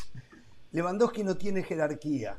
Lewandowski no tiene eh, lo que hay que tener para jugar una No, no, Champions. sí la tiene. A Lewandowski No, le no, no, quedó no, no. grande el partido. No. No, pero, pero ¿de No, qué le no, puede no. pesar? Hoy simplemente Lewandowski anduvo torcido como cualquier do- goleador. Claro, hoy era No. necesario que los hiciera. No los hizo. Podemos señalar que hubo un mal Lewandowski porque erró los goles, pero no porque le pesó el partido. Del Valle, terminemos. Mire, mire, con la noticia Sí. que le voy a dar, yo necesito que usted gaste menos tiempo en sus opiniones. Mire lo que le digo, ¿eh? Mire lo que le digo. Entonces, Hmm. Aprendamos del Valle, aprendamos. Sí, Jorge, Jorge, yo, yo no cuestiono la jerarquía de Lewandowski, no cuestiono sí, la calidad de. Lewandowski, pero coincido con Hernán. Era un partido especial por su pasado y le pesó. Ah, eso sí. Claramente le pesó. ¿Cómo le y para finalizar, porque Andrés todavía no ha dicho absolutamente nada, eh, destacar lo de Julian Nagelsmann, porque efectivamente en el primer tiempo creo que Xavi gana la partida con esa presión asfixiante, pero también hay que decir muchos errores individuales del Bayern Múnich, empezando con Neuer, errores de Upamecano, de Lucas Hernández, de Savitzer, que eran incapaces de liberar o de librar esa primera línea de presión. En el segundo tiempo, el único cambio que hizo Nagelsmann fue meter a Goretzka en lugar de Savitzer, un equipo más compacto. Y el Bayern Múnich en esos primeros 15 minutos del segundo tiempo hizo lo que el Barcelona hizo en, en, el primer tiempo. Presión asfixiante con una gran diferencia, la contundencia, el gol, porque el Bayern Múnich, como el Real Madrid, como los gigantes de Europa, entiende que hay que saber sufrir, entiende que lo que vale en el fútbol es el resultado. Reitero, Fútbol Club Barcelona, felicidades por las lindas sensaciones que han dejado. Qué bárbaro, qué bárbaro, qué bárbaro. Bueno, lo escuchamos, señor Agulla. Primero que nada, lo felicito que a pesar de algún disparate que se escuchó, usted se mantuvo calmo, no entró en, el barullo y en, el lodo que arman algunos en este programa, por lo tanto, felicidades, Agulla, felicidades. Es que voy aprendiendo, la, experiencia es un valor agregado, que me va llegando con el tiempo, no, no, no la tenía de primera instancia. A ver, yo coincido con que el Barcelona se tiene que ir satisfecho. Es verdad que, duele perder y que el Barcelona no compite, más allá de la ironía que dice José, ni por la posesión, ni por las, ni por las sensaciones. Barcelona viene de un lugar tristísimo de su historia y en este mercado que ha hecho lo que se tenía que probar y que tenía que mirar era, ¿puedo competir contra los mejores del mundo? ¿Puedo ser otra vez parte del grupo de los mejores del mundo? Y yo creo que el partido de hoy deja claro que sí, que el Barcelona puede competir. Si José anula todo lo que ha hecho el Barcelona porque el partido terminó 2 a 0, bueno, su comentario será ese y no verá más allá del resultado. No es necesario ver fútbol y, y podés llamar a Martino y hacer la lista mientras están pasando los partidos, que no tenés mucho para analizar. Mirás la lista, hablas y, después nos vas a contar de la lista de México, pero no hay mucho para analizar. 2 a 0, listo. 2 a 0, ganó el Bayern, es mejor, es grande. Bueno, pero esa ha sido la constante acá, Agulla, a esta altura. Acá se analiza con el resultado visto, ¿eh? Acá el partido no. ¿Sabe por qué erró cuatro goles el Barcelona ha hecho? Porque presionó, porque tuvo la pelota, porque la distribuyó notablemente. Porque generó las situaciones, porque no lo cerrás y no las generás. si no estás ahí y después, y después te puede pasar. A ver, yo creo, sí creo, a ver, no creo que a, que a Lewandowski le haya quedado grande o que le haya pesado el partido. Creo que en líneas generales ha jugado a nivel colectivo un gran partido, pero sí creo que esa primera situación que tiene el primer tiempo, solo ante Neuer que termina por arriba del travesaño, yo creo que hay ahí, lo quiere asegurar demasiado, quiere meter un golazo, quiere, a lo mejor el entorno ahí no es que le pesó para que le temblara, sino que quiso hacerlo más de lo que en otro momento lo hubiera hecho probablemente. Y a lo mejor en eso... Pasión, determinación y constancia es lo que te hace campeón y mantiene tu actitud de ride or die baby. eBay Motors tiene lo que necesitas para darle mantenimiento a tu vehículo y para llegar hasta el rendimiento máximo desde sobrealimentadores, sistemas de sonido, tubos de escape, luces LED y más. Si buscas velocidad, potencia o estilo, lo encontrarás todo en eBay Motors. Con más de 122 millones de piezas, siempre encontrarás justo lo que buscas. Y con Guaranteed Fit de eBay, tienes la garantía de que tu pieza quede perfectamente a la primera o se te devuelve tu dinero. Porque con eBay Motors, quemas llantas y no tu dinero con las piezas que buscas, a los precios que quieres. Tu auto se convertirá en el MVP que te dará el triunfo. eBay Motors. ebaymotors.com. Solo para artículos elegibles se aplican restricciones. ¿Qué puede afectar? Pero fue Lewandowski ha jugado un, partidazo. Con respecto a Marcos Alonso, coincido con, lo que decían, es el punto más flojo del Barça hoy. Y más allá de que Hernán dice es difícil marcar ese cabezazo al primer palo cuando el jugador te llega en carrera, el que está marcando a Lucas Hernández es Marcos Alonso. Y para evitar que un jugador te marque en carrera el primer palo, lo primero que tenés que hacer es no permitirle que arranque la carrera. Y, ese es el error que comete Marcos Alonso en, la marca. Marcos Alonso es un buen lateral en posesión, asociándose en triángulos en, en campo rival. Tiene gol, tiene buen centro, le pega bien en la pelota parada. Pero toda su vida ha tenido problemas para marcar en el cuerpo a cuerpo. No es un lateral fuerte, no es alguien que le guste eh, embarrarse en la cancha. Por eso perdió tantas veces la titularidad en el Chelsea y por eso no ha logrado sostenerse en el primer nivel en, otros equipos. Y yo creo que le costó el partido a Marcos Alonso. Y hay que hablar, a mí me parece un partidazo de Sané, un partidazo de Musiala, que es un chico que tiene que 18 años. Muy bien, Musiala. Y juega, y, juega como... Y más allá de todas las situaciones que, que le generaron, a mí me parece que Upamecano ha jugado un gran partido. Ayer había una duda si jugaba Upamecano de elite y Nagelsmann decía, Upamecano lo conoce más a, Lewandowski. Es imposible inhibir a este Barcelona a que no te genere situaciones cuando tiene tanta gente en ataque. Creo que sobre todo en el segundo tiempo Upamecano fue responsable de que el Barça le costara más generar situaciones. Pero así como el Bayern se queda con la satisfacción de, la victoria, y entiendo que para José es un premio poco válido y, no sirve de mucho, pero el Barcelona hoy se mostró a sí mismo que puede competir con los mejores del mundo y eso es un valor que no tenía hasta, hasta hace tres horas. Yo creo que esto no terminó como le hubiese gustado al Barcelona, pero es un anuncio de a dónde podría llegar este Barcelona. ¿Va a llegar? No lo sabemos. Yo creo que de 10 partidos que juegue como jugó hoy, principalmente el primer tiempo, gana 9. De 10 partidos gana 9. Hoy, bueno, el que las mete siempre anduvo errático y esto es lo que pasó. Sí, Pereira. No, exacto. De los tres de adelante, independientemente que vienen jugando algunos partidos de liga, Dembélé, bien sabemos que estaba en el Barcelona, eh, eh, Lewandowski llega del Bayern, Rafinha llega del Leeds United, o sea, diferentes equipos, y lo mismo los cuatro del fondo, lo que recién mencionaba, sacando a Araujo, el resto llegan de diferentes equipos, eso lleva un trabajo, una coordinación. Dijo Xavi, em, creo que fuimos mejores que el Bayern hoy, era un día para ganar, y hemos perdonado demasiado. El resultado no refleja lo que pasó en el partido, es un paso atrás creo que hicimos méritos para ganar. No es merecida la derrota, pero son por errores nuestros.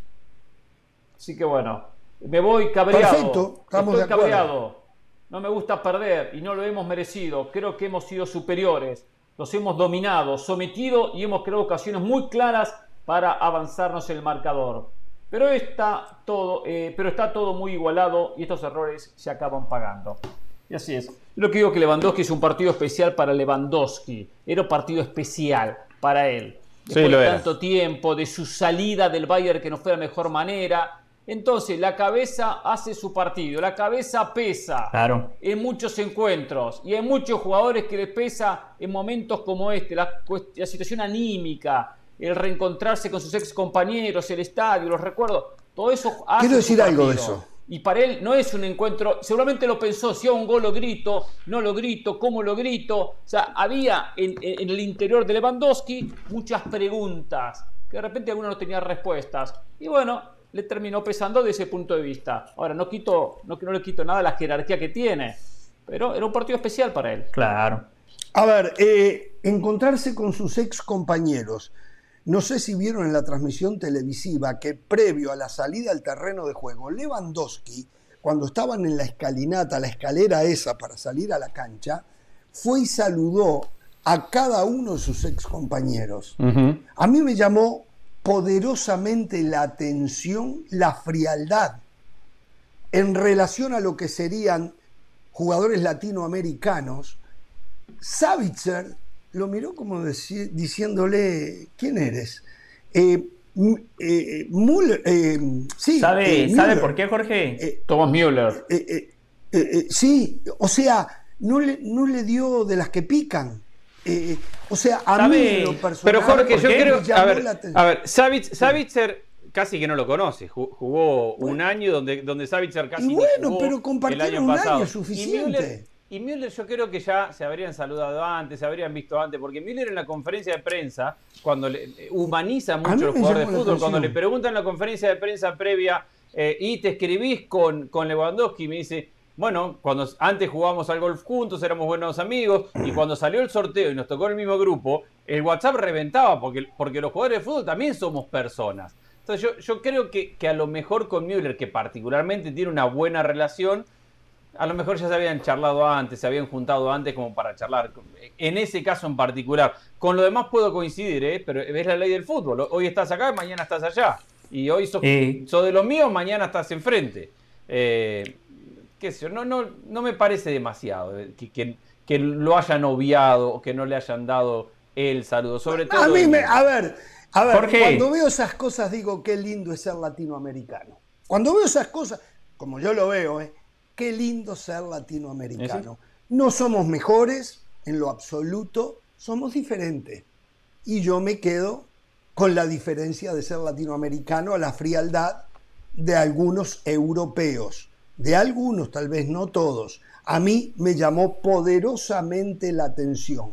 El hombre insignia del el Bayern Múnich, que ganó todo, hoy fue a saludar a sus ex compañeros y no le dieron pelota. Esa es la verdad. Ah, esa es la ahora, verdad. ahora, pero Jorge, Jorge, Yo les yo, hago una pregunta. yo- yo Sí. le doy otra lectura. Yo, yo cuando veía cómo veían a Lewandowski, me imagino que ellos pensaban, no se lo podían creer, y ellos decían, me imagino, ¿no? ¿Cómo Robert Mm. Lewandowski cambió un proyecto deportivo ganador por un proyecto deportivo perdedor? ¿Cómo cambió la cultura de un Bayern Múnich que se cabalga la Bundesliga, un torneo que no existe, pero que en Champions siempre es protagonista por irse al Barcelona, que todavía no sabemos cómo va a terminar este proyecto? Esa es la lectura que yo le di. Y déjeme decir dos cosas muy breves. Pero eso no tiene de nada que ver. de Eso, perdón, del Valle, eso no, no debería de tener. Ese es un tema, ese es un problema de Lewandowski que tomó una decisión. Eso no debería de tener nada que ver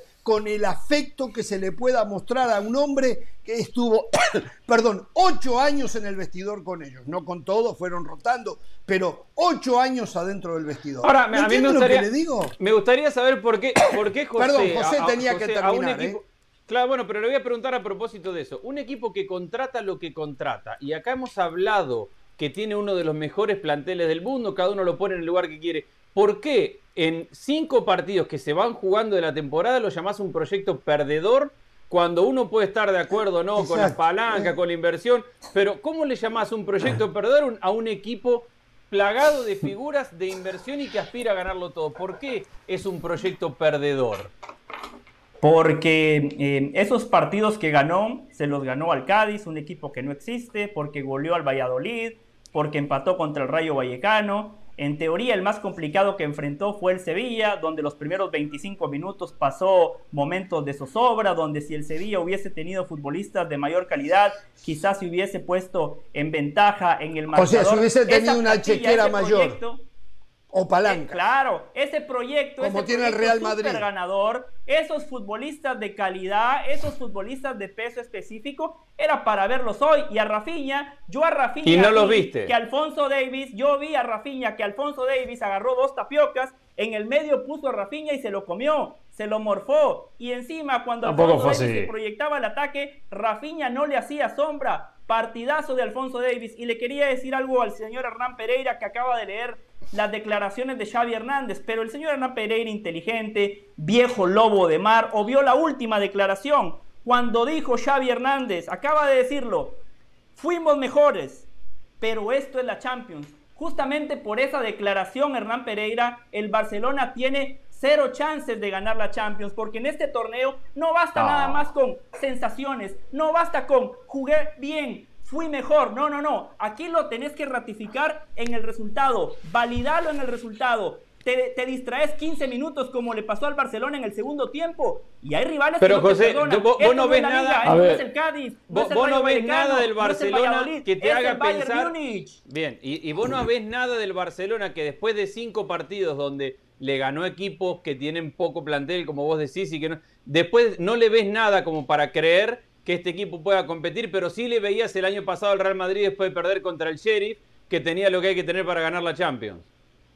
Bueno, pero es que es muy distinto. Es muy distinto. Ese plantel del Real Madrid que perdió contra el Sheriff era prácticamente el mismo que había ganado tres Champions de manera consecutiva. Entonces hay algo, hay algo que tiene el jugador del Real Madrid, o por lo menos esta plantilla del Real Madrid, que en momentos, en momentos complicados, sabemos cómo van a responder. Hoy el Barcelona tuvo un momento complicado después del 1 a 0. ¿Y qué pasó? Cuatro minutos después, 2 a 0. Porque el Barcelona cuando recibe el primer golpe, generalmente sigue recibiendo golpes y le cuesta reponerse. Esa O sea, es la vos no le ves diferencia. chance de, tener una buena temporada al Barcelona por digo- de hoy.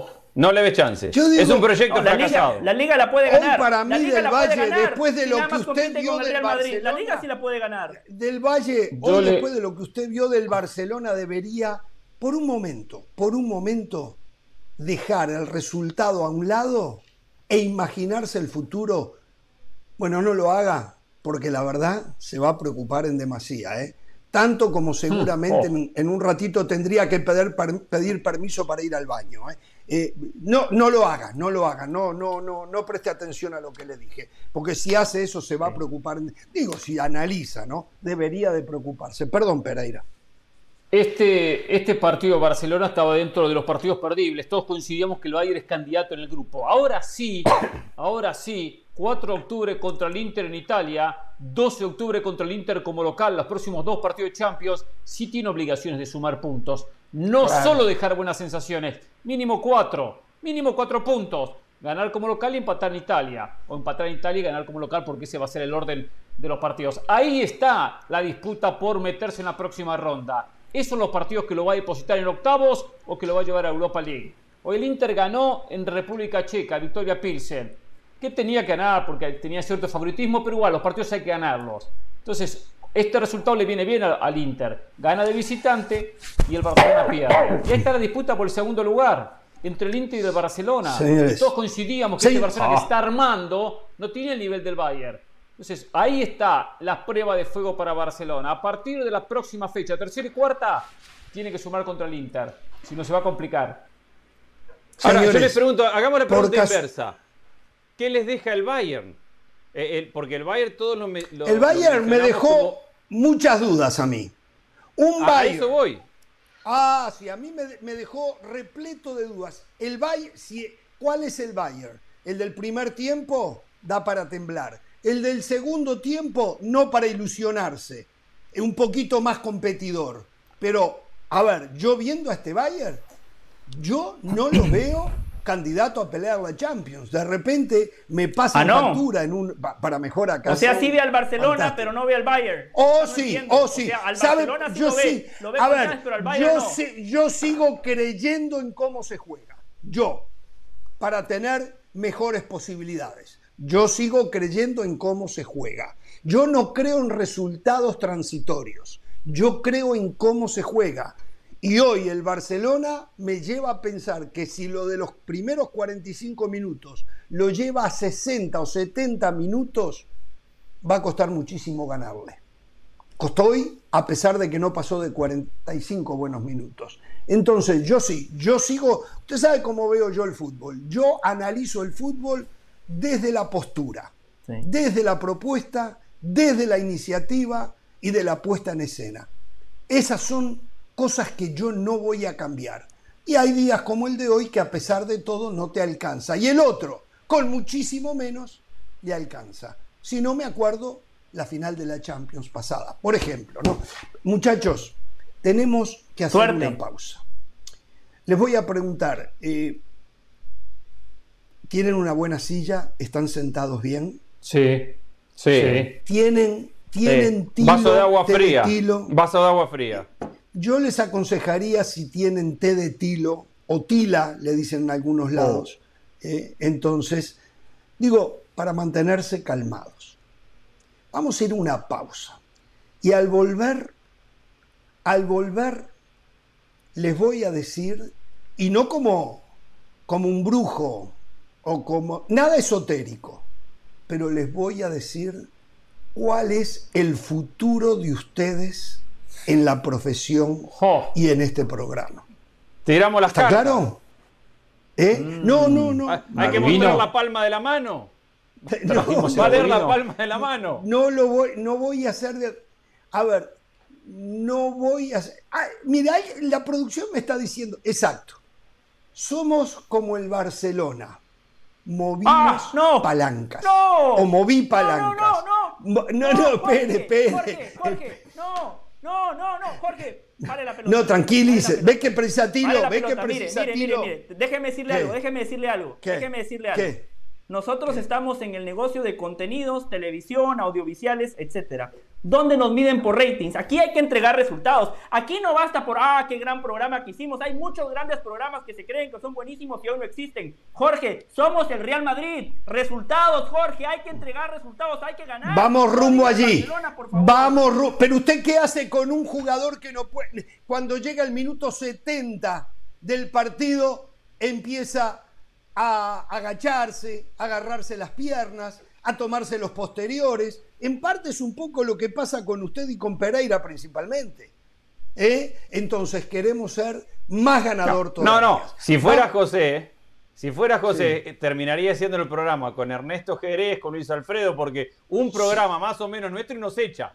Chao, descartable. Exacto. Pereira, no me gustó tu comentario. echado. Es cierto, Y va a llegar un momento es que no va a tener a quien agarrar y vendrá, y vendrá Luis Alfredo, Jerez, no sé dónde va a sacar más talento para, para- Y- porque y nos encima echa. Ernesto Jerez le va a no me dar- servís. No me gustó tu idea, afuera. Esta es una decisión, atención, no me voy a colgar yo los galones. ¿eh? Esta es, yo simplemente eh, le hice notar a los que toman decisiones en la empresa de lo que consideraba que podría ser mejor, de lo que consideraba que debería de ser un programa más inclusivo, un programa para todos. Vamos a la pausa, vamos a la pausa, Brian García. Brian García también, Hmm. ¿eh? cuando escuche, cuando escuche Brian García, nuestro productor. Para todes, Jorge. si Oh, quieres ser lo inclusivo, que- es para todes. Todes. No, no, no, yo no cambio el vocabulario. No, no, no, no. Yo sigo yendo a la Real Academia Española y Bueno. todo no existe, ¿eh? Discúlpeme, yo no entro en esa, en esa tontería. Quien quiera que lo haga, yo para mí es una tontería. Y perdón con lo que estoy diciendo, pero todo no existe. Por favor, ¿eh? Vamos a la pausa, volvemos.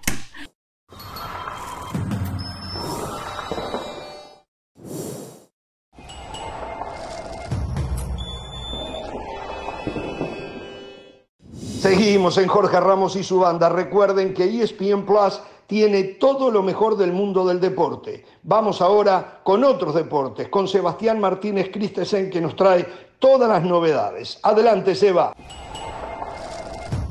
Seguimos con todos ustedes aquí en ESPN Plus y seguimos hablando del fútbol americano de la NFL, puesto que en la semana 1 hay algo principal que los equipos quieren evitar, toda la semana lo quieren evitar, pero más aún en el comienzo de una nueva campaña y son las lesiones. Para los Dallas Cowboys, tristemente, fue una doble mala noticia porque cayeron a manos de los Tampa Bay Buccaneers sin mostrar una buena versión y como si fuese poco, sobre el final del partido se enteran de la peor noticia. Su mariscal, Dak Prescott, iba a requerir de una cirugía en su pulgar. De hecho, ya fue operado. El diagnóstico inicial es que se va a perder entre 6 y 8 semanas de acción. Sin embargo, esta mañana el dueño de los Cowboys, Jerry Jones, dijo que no lo va a colocar en la lista de lesionados porque todavía mantiene la esperanza de que pueda volver un poco antes. Ciertamente su equipo lo va a necesitar, ya de por sí había una responsabilidad mayor sobre los hombros de Dak Prescott teniendo en cuenta que la ofensiva está diezmada con respecto al año anterior. ¿Por qué digo esto? Amari Cooper ahora está en el conjunto de Cleveland. Cedric Wilson ahora está en el equipo de Miami. Michael Gallup se sigue recuperando de la lesión de su rodilla. El cuerpo de receptores está afectado. Dallas iba a querer apoyar más en Dak Prescott y en su dúo de corredores, Ezekiel Elliott y Tony Pollard. Ellos dos no hicieron nada ante Tampa Bay. Está claro, la defensiva de Tampa Bay es formidable, sobre todo a la hora de tener el ataque terrestre y veremos si ellos dos pueden levantar cabeza de cara a lo que viene. Y lo van a necesitar, porque Cooper Rush en el interín va a ser el mariscal titular del conjunto de Dallas, dejó una buena imagen en acción limitada, pero dejó una buena imagen el año pasado. Ahora está listo para cargarse ese equipo en sus hombros. No tiene el talento suficiente y lo tienen que apoyar a su alrededor. Dallas también perdió a Tyron Smith, su estelar tackle izquierdo. Contrataron a Jason Peters para reemplazarlo, pero ciertamente a esta altura de su carrera no es el mismo liniero ofensivo. Necesitan balance, necesitan que el ataque terrestre ahora sea su carta de presentación y tratar de apaciguar las aguas hasta que pueda volver Dak Prescott. Mientras tanto, su principal rival divisional, los Philadelphia Eagles, lucieron realmente bien en su debut y la batalla se ha vuelto cada vez más cuesta arriba para un equipo de Dallas. Y cuidado, sé que no es justo, sé que hay lesiones e importantes de por medio en el caso de Dak Prescott, pero si no le va bien a Dallas, cuidado que los días de Mike McCarthy estén contados en el conjunto de los Cowboys. Siempre Jerry Jones ha tenido un cariño especial para con Sean Payton. Ha querido que sea el entrenador de los Dallas Cowboys y cuidado que esos revisiten conversaciones en la temporada baja si es que los Cowboys terminan decepcionando. Barranca arriba la ecuación para Dallas, pero al menos podemos decir que literalmente esto recién comienza. Recuerden que la liga vive aquí en ESPN Plus. Este domingo tenemos un partido imperdible para todos ustedes. El Real Madrid se estará enfrentando al Atlético de Madrid. Vaya clásico tenemos, dos y media de la tarde, horario del este, once y media de la mañana, horario del Pacífico. La liga vive por ESPN Plus. Regresamos con ustedes a Jorge Ramos y su banda.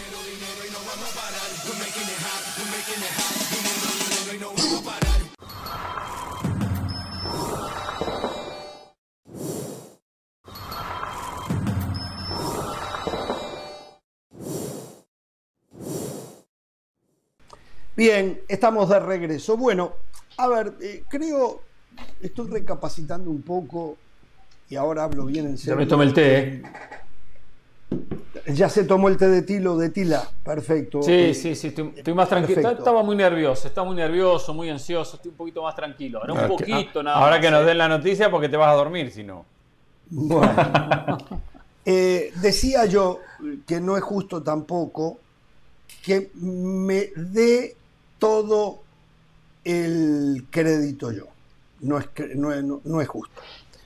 Porque mucho de esta, o mucha de esta decisión que tomó Mr. Johnson y Mr. Smith tiene que ver con lo que ustedes nos han dejado saber a través de las redes sociales, donde nos han indicado que por diferentes motivos no pueden sintonizarnos.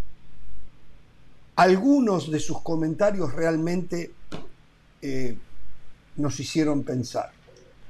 Se viene un mundial, tenemos el mundial a la vuelta de la esquina, este programa piensa hacer una buena cobertura, vamos a tener la presencia ya en Qatar, estaremos viajando para Qatar, vamos a hacer un esfuerzo mayor todavía del que hacemos día a día. Y todo esto lo platicamos con los ejecutivos de la empresa, Mr. Smith, Mr. Johnson y algunos más. Y la empresa ha tomado una decisión, comunicada hoy en la mañana, una satisfacción enorme cuando me desperté, porque queremos eh, que todo el mundo, que todo el mundo disfrute de Jorge Ramos y su banda. Por ende, a partir del próximo lunes, Jorge Ramos y su banda se va a poder ver por las dos plataformas, por ESPN Plus y volvemos a ESPN Deportes. Así como escucharon, por ESPN Plus, como estamos ahora, pero volvemos a ESPN Deportes para que la cobertura del Mundial llegue absolutamente a todos los rincones donde se pueda llegar. Un mundial en los amantes del fútbol es algo muy especial. Por lo tanto, queremos ofrecerles a ustedes esa oportunidad para que también de aquí en más, en el comienzo ya de esta cobertura de Qatar 2022, ustedes puedan estar con nosotros. Aquellos que se han suscrito a ESPN Plus podrán seguir disfrutando del programa al momento que sus actividades se lo permitan. Y aquellos que no han podido nos podrán ver en vivo todos los días, de lunes a viernes, a las 4 de la tarde, hora del este, una del Pacífico. Mismo horario, 4 de la tarde. Mismo horario. O sea, termina, horario, en vivo. termina el último partido del día del Mundial y, y al instante de que pita el árbitro, terminó Ahí. el partido a las 4 de la Correcto. tarde, ahí ESPN Correcto. Deportes y te aparece Bingo. José del Valle. Ahí Muy bien, muy bien, eso es grande, eso, Exactamente, claro. Gritando por noticia, Euromalta. ¿Juega Euromalta al Mundial? No, no. ¿Eh? Bueno. No, no, no, no, aparte- Jorge, lo mío es más meritorio porque imagínese, imagínese si yo tuviera pasaporte, uff, ¿dónde estuviera si tuviese pasaporte futbolero?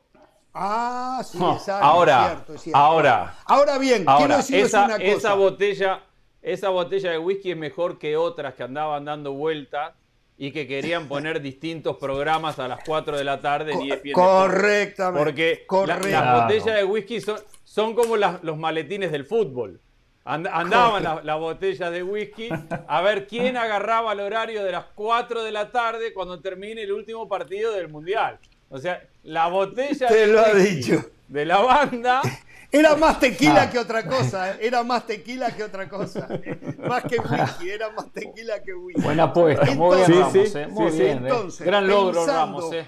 Muy que bien, eh. terminando los partidos en Qatar, ustedes van a poder sintonizarnos. Primero en ESPN Deportes.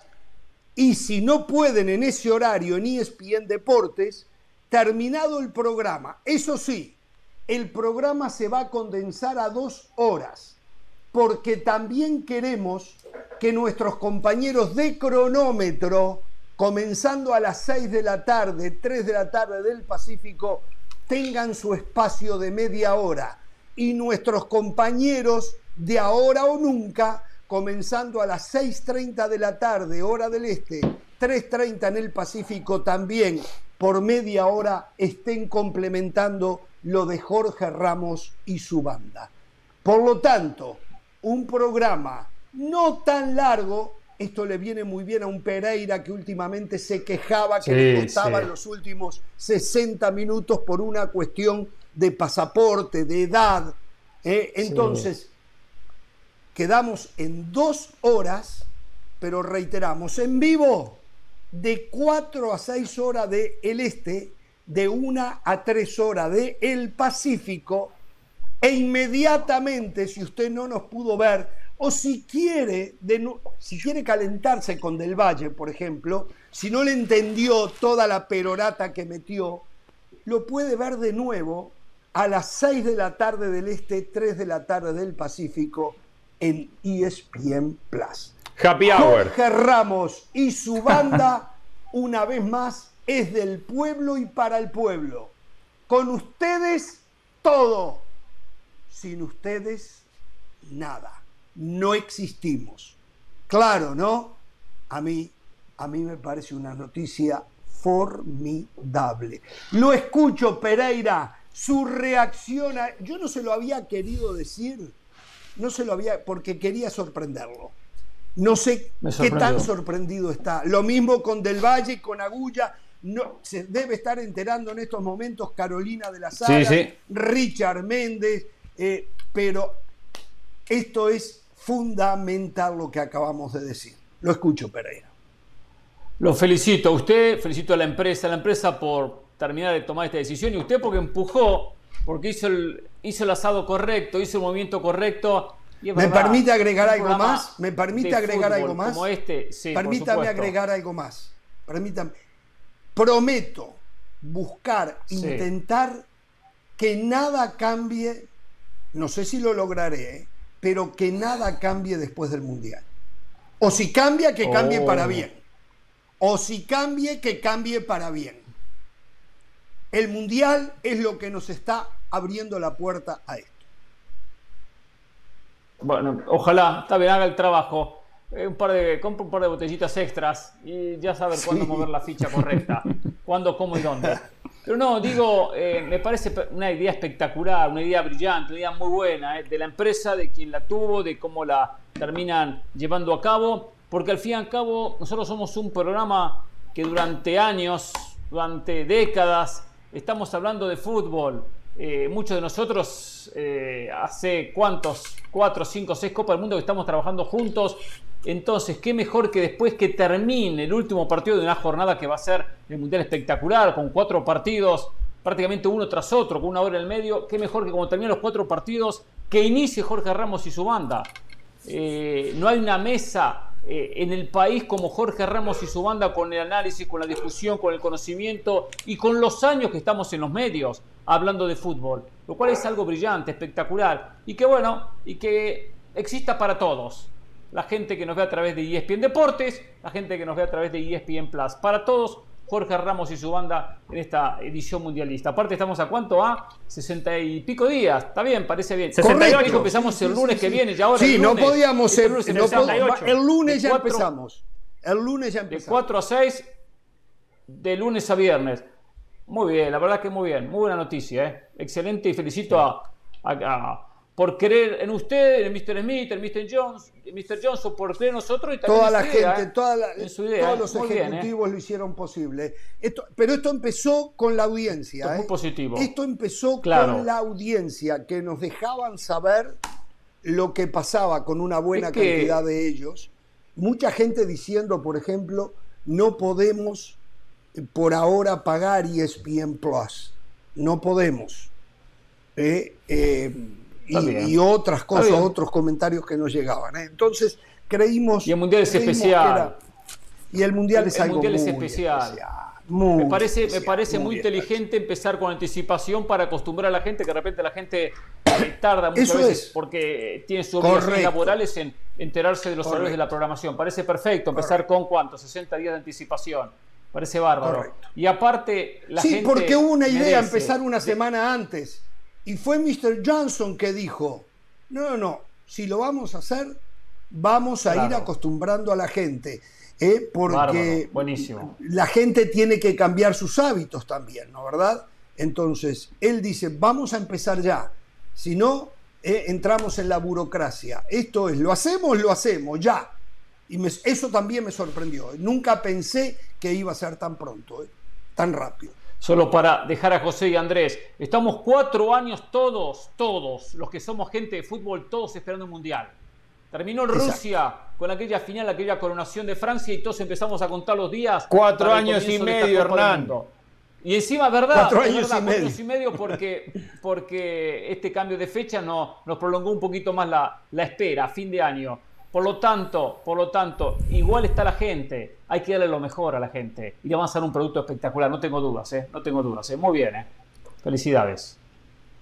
Sí, sí, de acuerdo, de acuerdo en todo. Felicidades, Jorge. La verdad lo felicito. No es fácil que un programa lleve su nombre y sostenerlo durante tanto tiempo. En serio, lo felicito. Yo siempre le he dicho, claro, usted se lo toma a broma, usted se lo toma a broma, pero yo se lo digo muy en serio. Eh, yo siento que somos el Real Madrid de los medios de comunicación. Mire, usted es como Florentino. vez. Usted es como Florentino, ¿vio? Si hay que destapar la botellita de, de whisky para convencer al jefe, se destapa sin ningún problema. Así como Florentino ofrece un máster de economía, aquí usted ofrece un máster de. No, entretenimiento, no, no, de no información, desperdicia de ninguna oportunidad para pegar y pegar y pegar y seguir y seguir y seguir. ¿eh? Bueno, Pero, siga, pero, siga. pero además déjeme decirle algo, déjeme decirle algo, ¿por qué le digo que somos el Real Madrid y no el Barça? El Barcelona, según ellos, no le son, eh, le son fiel a su ADN, a un estilo. Fíjese la flexibilidad de Jorge Ramos y su banda. La verdad que nos ha tocado un momento único en la vida cuando hablamos de medios de comunicación. Este programa arrancó siendo solo de radio, donde usted y Hernán y un gran grupo ya habían posicionado a Jorge Ramos y su banda como un programa importante en los Estados Unidos. A mí me tocó sumarme cuando Jorge Ramos y su banda se convirtió en el primer programa en Estados Unidos en español que se emitía en duplex, en radio y en televisión de manera simultánea.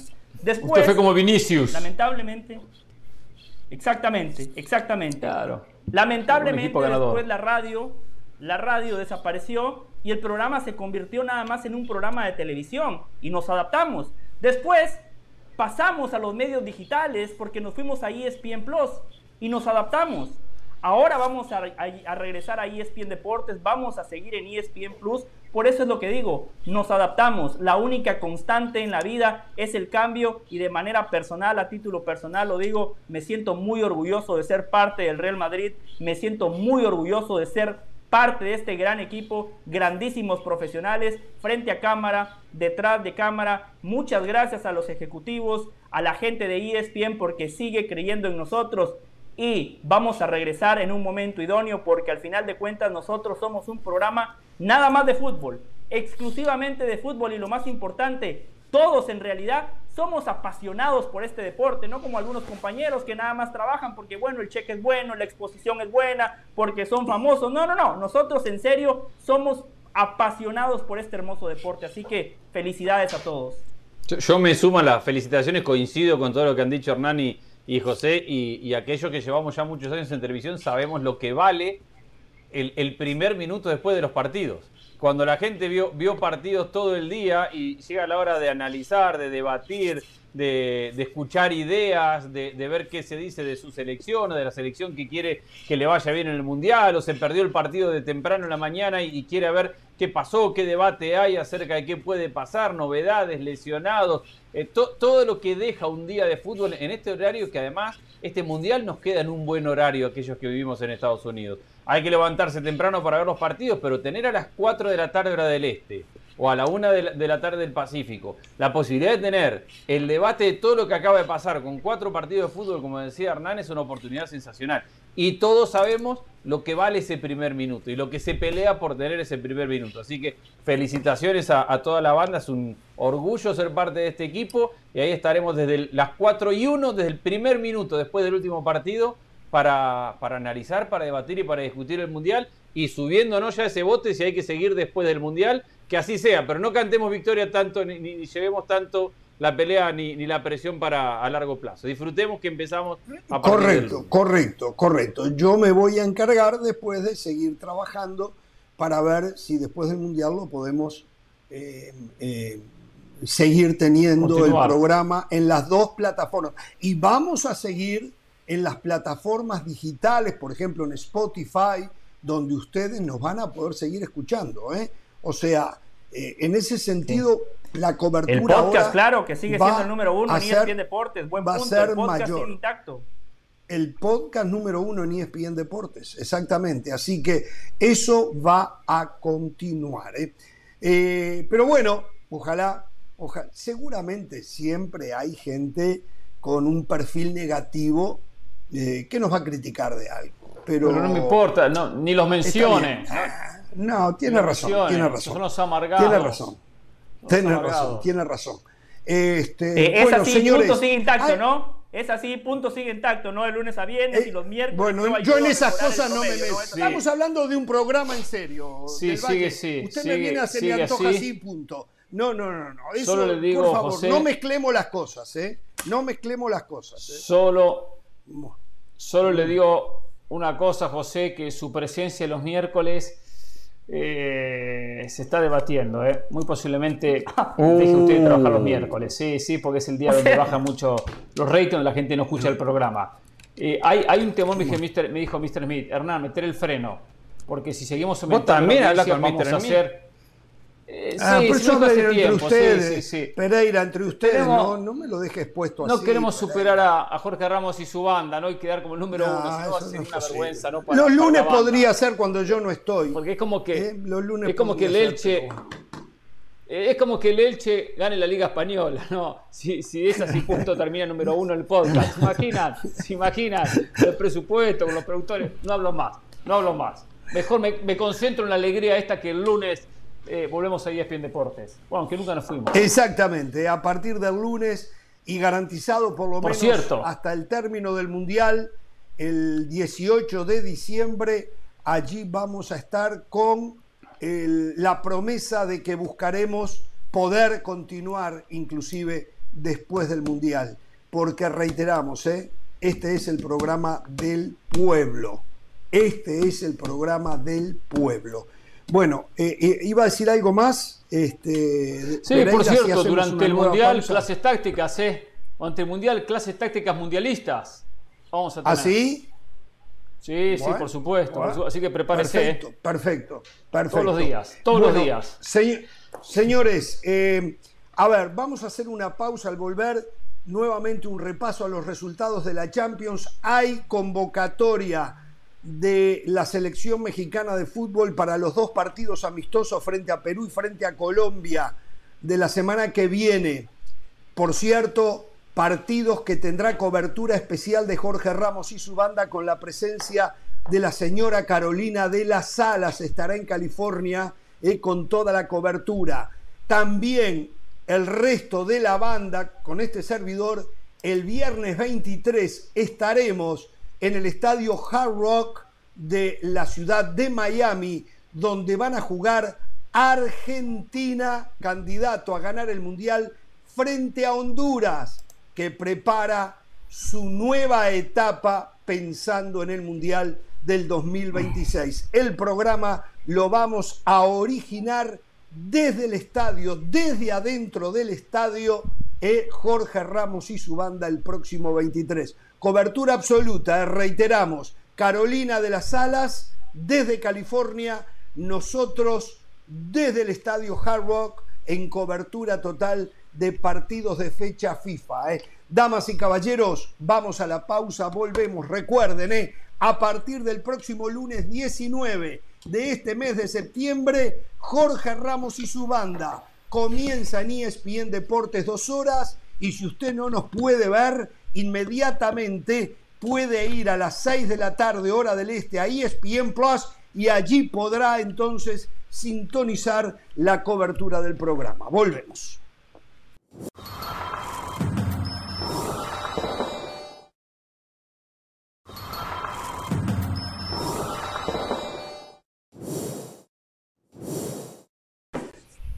Damas y caballeros, continuamos en Jorge Ramos y su banda. Algunas cosas más de Champions. Ya hablamos del triunfo del Bayern Múnich sobre Barcelona. Eh, no he tenido tiempo, he estado muy ocupado en este anuncio que tenía que hacer. Algo que esté pasando con ese partido, con otros partidos. ¿Qué tienen para contar ustedes? Bueno, yo, te cuento rapidito. Más allá de, las reacciones de todo el mundo, de las declaraciones y, y el Xavi hablando de que el partido, que el equipo jugó bien, pero enojado por el resultado. Eh, casualmente, coincidentemente, pero así de, pura casualidad, porque nadie estaba mirando los partidos de fútbol de Champions hoy, están saliendo los jugadores del Real Madrid a postear en sus cuentas de Instagram distintas fotos. Entonces sale Vinicius, que casualmente en el momento en el que termina el partido del Bayern contra el Barcelona, pero justo en ese momento del pitazo final, sale poniendo una foto del entrenamiento. No, no tiene que ver con el partido, estaba en el entrenamiento y se estaba muriendo de risa, pero no tiene que ver con el partido. Es que justo la posteó cuando Qué casualidad, ¿no? Eh, eh, ah. Bueno, pero también es casualidad que justo hoy, Que, que, que, está a 24 horas de jugar su partido, sale Benzema y se acuerda de, de, una foto muy linda que tiene con la Champions en la mano, porque es muy bueno y ha ganado mucho. Entonces, en el momento que termina el partido, sale Benzema con la orejona en la mano y dice good night. Pero también es casual, ¿eh? no tiene que ver una cosa con otra. Solo que están en la concentración, Ah, están esperando el usted se partido va a de creer mañana. eso. Andrés, no me joda, Andrés. Está- ¿qué va a están esperando el partido de mañana, están aburridos, agarran el teléfono y saber qué, qué foto puedo postear para ganar seguidores, dicen. Entonces, salen a buscar a ver cómo hago para ganar seguidores hoy. Y, dice, y tengo que poner algo, hay que subir contenido. Y bueno, de- justo coincidió con el horario del partido, pero, pero yo los Sí, conozco, sí. ustedes son mal pensados y seguramente van a decir, Sí. porque ya, ya van a arrancar la discusión, no, que el Real Madrid se está riendo del Barcelona. No, nada que ver, fue pura casualidad. Por Dios. Por casualidad, por José Dios. del Valle, José del Valle maneja las cuentas de Vinicius y de Benzema. Digo por casualidad. No, tengo que ver la cuenta de José No. del, tengo que ver la cuenta de José del Valle a ver qué subió él. Seguro. No, Ahora, pero esto, no, no, esto, no esto es sano. Esto, esto es sano. No, no es sano. Tenga- yo le tengo mucho miedo a estas cosas. Le voy a decir algo más. voy a Eh, decir pero- algo. Vinicius, Vinicius Junior lo empiezan a catalogar como Neymar segundo. ¿eh? Vinicius Yo lo dije el otro día em- eso. empieza a ser señalado como Neymar segundo, que se burla de los colegas. Está molestando en la liga, en los equipos de la liga, y yo sé los que van a defender a Vinicius, que tiene derecho a festejar como le guste. El bailecito que hace ahora cada vez que hace un gol Vinicius. Está, yo me crié, yo, yo entiendo, son épocas diferentes. Eso en mi época, de verdad, muchachos, a la próxima lo partían al que hacía una cosa de esa. Lo, lo dije con Neymar y me costó un sinfín de insultos que tuve que bloquear gente porque nunca estuve de acuerdo con lo que hacía Neymar cuando jugaba ya en el Barcelona. Ni usted, Pereira, yo me acuerdo que ahí estábamos Pero lo de espalda Neymar. con espalda. ¿eh? Sí, no, pero lo de Neymar no, no el festejo, sobra a los rivales cuando está ganando por un resultado abultado. Bueno, pero a mí, No pero a mí me parece que eso. sobrar ver, al rival. que- Es sobrar pero, al rival. pero a mí, en qué momento. no, no, a, a mí, bien, Jorge, pero- a mí no me parece, a mí no me, no me parece, perdón, Hernán, no, no me parece tan grave lo del bailecito como festeja del gol, pero sí me parece que en muchos momentos del partido empieza a sobrar buscando el caño Sí, del caño. lo mismo de Neymar, gambeta, la- lo es mismo lo de mismo de Neymar. Neymar. Y, y yo Lo creo que ahí es donde está calentando a más de uno, ¿no? No solo Mire. con el bailecito, sino cuando a veces se y, y puede ser hasta, hasta malo para su equipo. El otro día le pasó en un par de jugadas donde en vez de largarla en situaciones que tenía de, de posibilidad, Sí. venía y es muy bueno con la pelota Vinicius. Es muy bueno y la tiene atada. es Estaría muy mal que que alguien venga y lo lastime seriamente. Muy mal estaría. No voy Sí, a sí. respaldar Bueno, pero alguien- le va- alguien le Pero él está abriendo, él está abriendo la posibilidad de que alguien pierda la cabeza y lo haga. Los otros días, en el partido con Mallorca, en un idioma muy castizo, le dijo a los jugadores que estaban en el banco de suplentes del Mallorca, sois muy malos. ¿Qué os crees que vais a ganar? O sea, no hay necesidad. Un equipo que lucha No, por su vida, es- por, por mantenerse en primera división. Un hombre, un chico que le han mejorado drásticamente el contrato, que gana 15 veces más que sus colegas que están en la banca sin saber si terminado este torneo van a tener trabajo. Todavía ir a burlarse de esa manera no está bien. No, yo sé que va a haber gente que nos va a escribir y que van a empezar a defender eso. Yo lo que digo es que están provocando.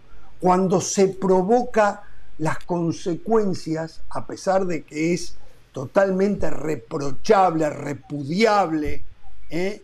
que, que llegue alguien y lo agreda a él y hasta lo pueda lastimar, él está convirtiéndose en un caldo de cultivo para que eso ocurra.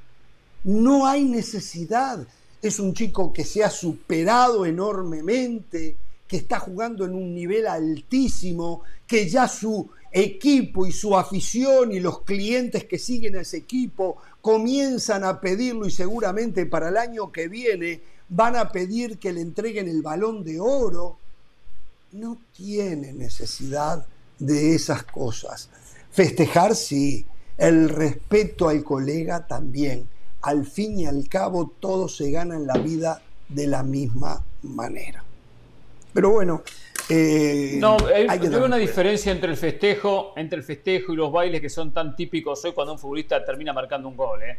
Siempre y cuando haya respeto hacia el rival. Ahora, y eh, cruzarse frente al banco de suplentes, insultar a los jugadores o decirle eh, algo similar a lo que nos comenta Jorge, sí, estoy totalmente de desacuerdo. Sobrar con la pelota en el pie simplemente porque un equipo está goleando, también, o sea, sobrar al rival de esa manera. Ahí sí. Ahora, esto de las redes sociales, también, hay un límite. Es verdad que es difícil a veces marcar el límite, pero pues entramos en que no se puede hacer absolutamente nada.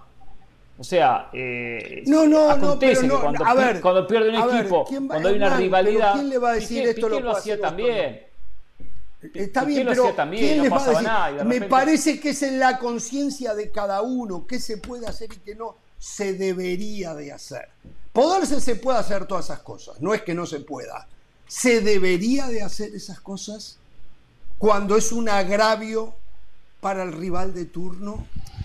Bueno, una- Ahí es donde o está. sea, A ver, a mí me parece que el lujo, una foto riéndose, el lujo como no recurso, Ah, el muy lujo bueno. como recurso hay que aplaudirlo.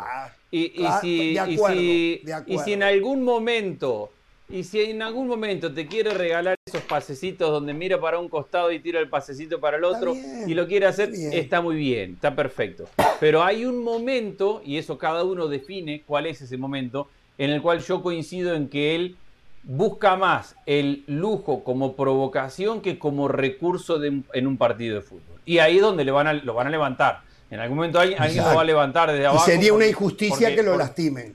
Sería una Claro, injusticia que lo porque lastimen. me Déjeme- parece que, que- que se está pasando, él está pasando esa línea donde el lujo no, ya supera el recurso y pasa a ser una provocación. Cada uno lo mide eso, no, no hay una, no es blanco-negro. Pero ya el otro día varios jugadores del Mallorca se calentaron porque entendieron Sí. que el lujo ya no era un recurso, ya, ya era una provocación por parte de Vinicius.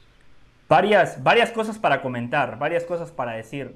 Los extremos son malos. A veces Vinicius exagera, pero también hay que decir que cómo le pegan, ¿eh? ¿Cómo lo raspan? Le pegan constantemente, lo rozan, lo tocan, le hacen sentir el rigor del físico y, es una constante. Entonces, ¿cuál es la manera de reaccionar de Vinicius? De guapo, listo, ¿me vas a pegar? Bueno, vení, te voy a seguir pintando la cara. Segundo, Jorge siempre dice, Jorge siempre dice que el futbolista que juega así siempre él lo perdona. Bueno, el partido contra el Mallorca, el tercer gol del Real Madrid llegó al minuto 89. Incluso perdiendo 1 a 0, Vinicius buscaba el lujo, buscaba el caño. Entonces no es que estaba sobrando al rival, incluso con el marcador en contra, estaba jugando así. Reitero, los extremos son malos. Así como señalamos eso, me parece que los árbitros también lo tienen que proteger un poquito más. Lo del Vasco Aguirre es penoso, es vergonzoso. ¿Cómo el Vasco Aguirre, el entrenador de un equipo profesional, le puede decir a sus futbolistas que le peguen directamente? ¿Saben qué dice? No, no, ahí José, no estoy seguro, pero la versión es que no fue del Vasco Aguirre. ¿eh? La versión es de que no Bueno, fue del Jorge, Vasco Aguirre. Lo que yo leí por ahí video- no hay lo puedo asegurar. vi. No lo puedo A ver, asegurar. yo vi un video Sí. donde claramente se le lee en los labios al Vasco Aguirre. Se le ¿Ah, lee sí? en los labios al Vasco Aguirre. Entonces, ¿usted cómo reacciona ante un escenario similar? Si le están pegando, pegando, ¿se esconde? O todo lo contrario, lo que usted siempre dice de guapo, pedir la pelota, seguir encarando, mostrarme, ¿o qué quiere? ¿Que se esconda? No, pero eso Reitero, está bien. Los extremos Pero eso está son bien. malos. Sí, claro, claro. No, no, y es repudiable. Si el Vasco lo hizo, es más, le digo, de- de- la justicia debería de actuar de oficio. Si se ve claramente que el Vasco mandó a, a pegarle, creo que habría que sancionarlo. No puede ser. Pero también, también hay que admitir que Vinicius provoca. Y no es necesario para ganar provocar. Como decía Andrés, si va a ser un lujo como recurso, que lo habíamos dicho siempre nosotros, si va a ser un lujo como recurso, vamos arriba. Pero si lo hace para burlarse del rival en turno, me parece que no hace otra cosa de que exponerse a lo que ojalá que nunca le podría pasar y es que lo lastimen.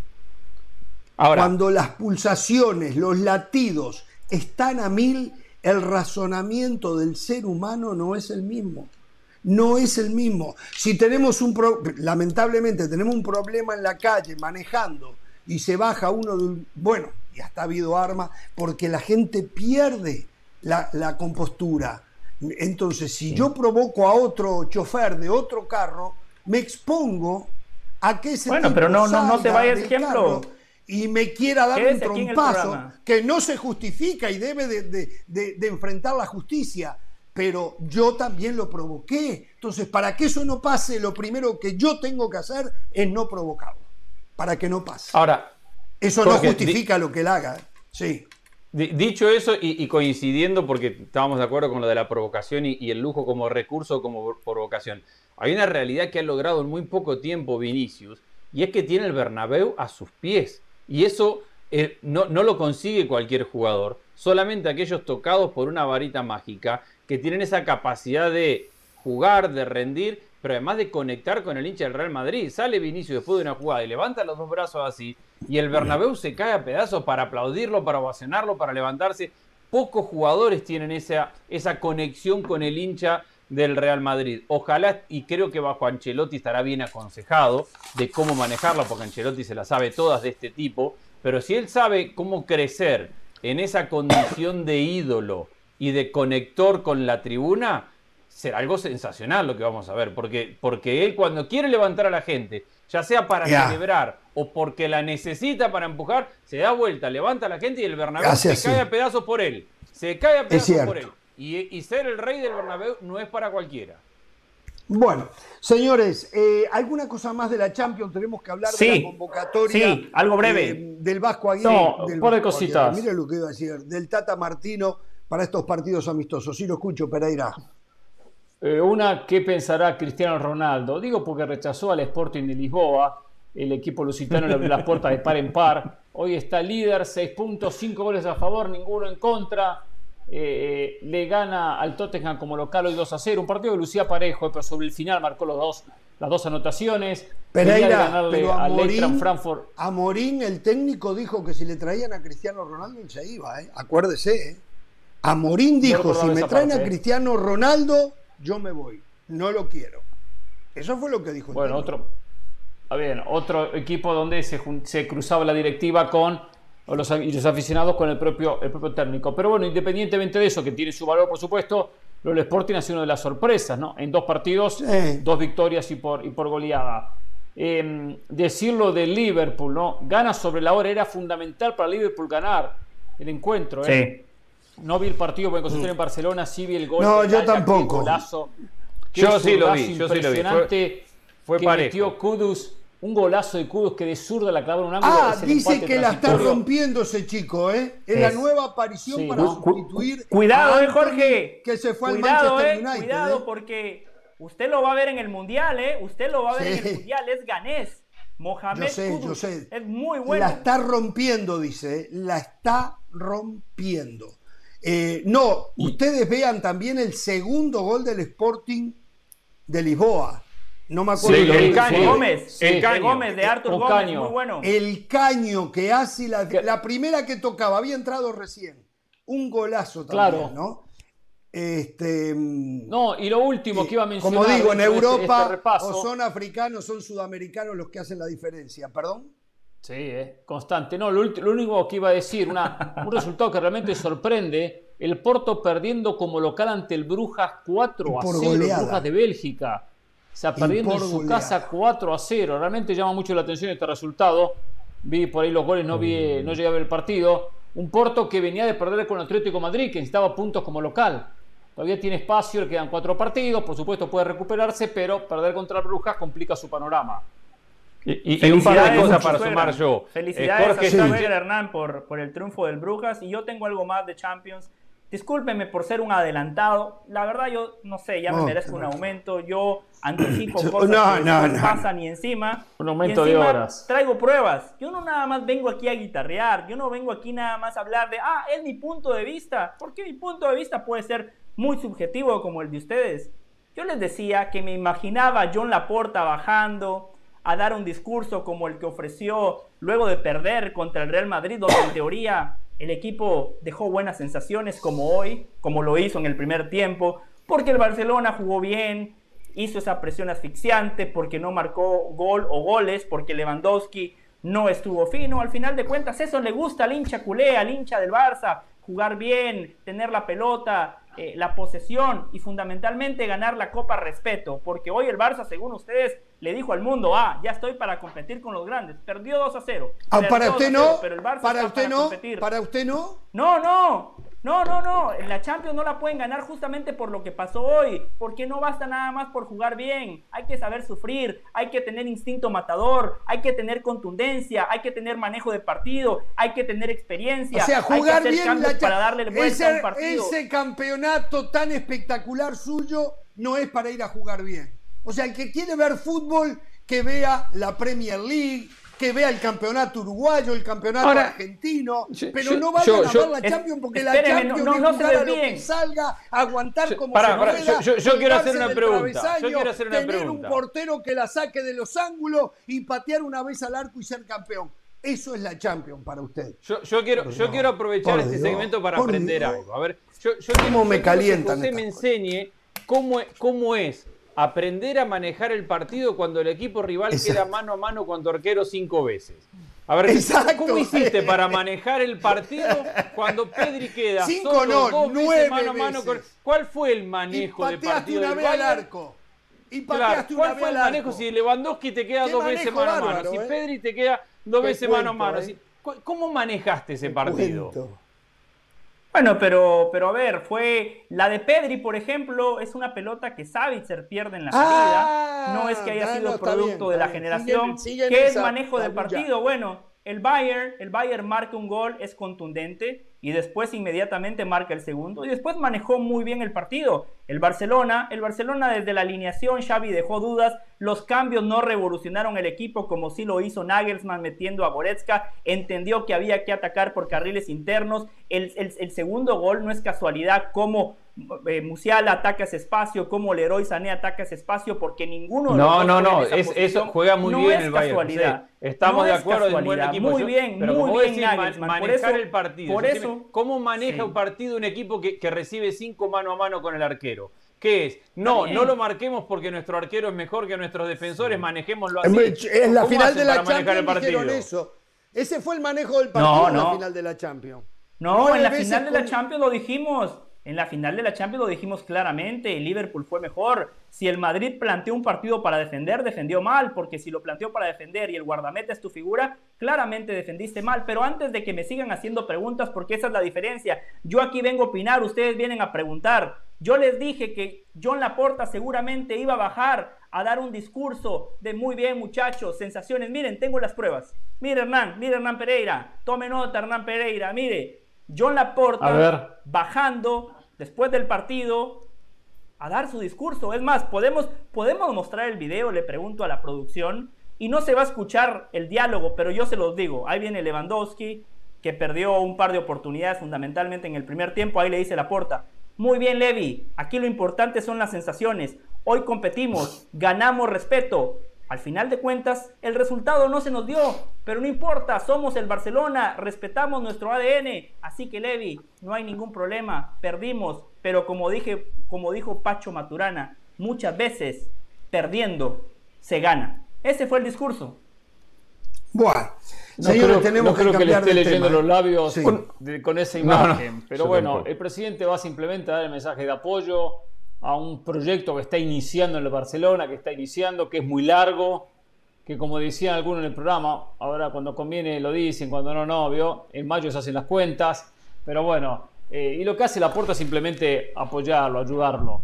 Eh, anímicamente porque era un partido especial para, para Lewandowski. Pero está bien, un par de cosas rapiditas. Rápido, muchachos, hay que ponerle finales. Nos queda media Jugó Sánchez, entró al minuto 65, el, lateral mexicano de, la selección, selecciona lateral del Ajax y, tiene más minutos en Champions. Y lo analizaremos en los próximos días, pero qué doloroso para el Cholo Simeone perder con el Leverkusen en 2 a 0. Además, el equipo no jugó bien, aunque hay un penal que para mí increíblemente no le marcan a favor al Atlético de Madrid en el primer tiempo por una mano en el área. Pero igual, eso no esconde que el Leverkusen le jugó de igual a igual, que le generó muchas situaciones y que le terminó ganando el partido. No, no, lo, del Atlético Madrid del Valle lo va a seguir defendiendo al Cholo Simeone, pero a mí me encanta claro. porque es un es ¿Escucharon recién lo que dijo del Valle del Barcelona? Lo mismo debería de aplicarlo al Atlético de Madrid, con otro fútbol y otra idea diferente. Pero no, lo del Atlético de Madrid está bien, tiene un plantel casi tan espectacular, medio escalón debajo, el plantel, ¿eh? debajo del Real Madrid y del Barcelona, medio escalón, no más de eso. Tiene una delantera, el Atlético tiene una delantera, todos los delanteros del Atlético de Madrid van a estar en selecciones con pretensiones en el Mundial. Todos, todos. Y una gran cantidad de volantes también, ¿eh? No, no. La verdad, señor, el Cholo Simeone tiene dormido al colchonero. Los tiene creídos de verdad que es lo mejor que les puede pasar tener al Cholo. Yo no, entiendo, yo no entiendo, yo no entiendo. Bueno, a ver, hay gente que ha reaccionado al gran anuncio que tuvimos y hay muchos que se están quejando porque no van a poder ver la tercera hora. A ver, muchachos, eh, había que hacer en, la parrilla de programación, había que hacer espacio y compromisos ya hechos, ¿eh? donde o nos íbamos dos horas como nos vamos a ir, o nos quedábamos solo en ESPN Plus y era un programa como ha sido en esta última etapa, que estaba únicamente para aquellos que podían pagar. Entonces, ¿de verdad queremos estar para todos? Bueno, hay que sacrificar algo. Entonces, sacrificamos una hora, sacrificamos una hora, pero estamos para todos.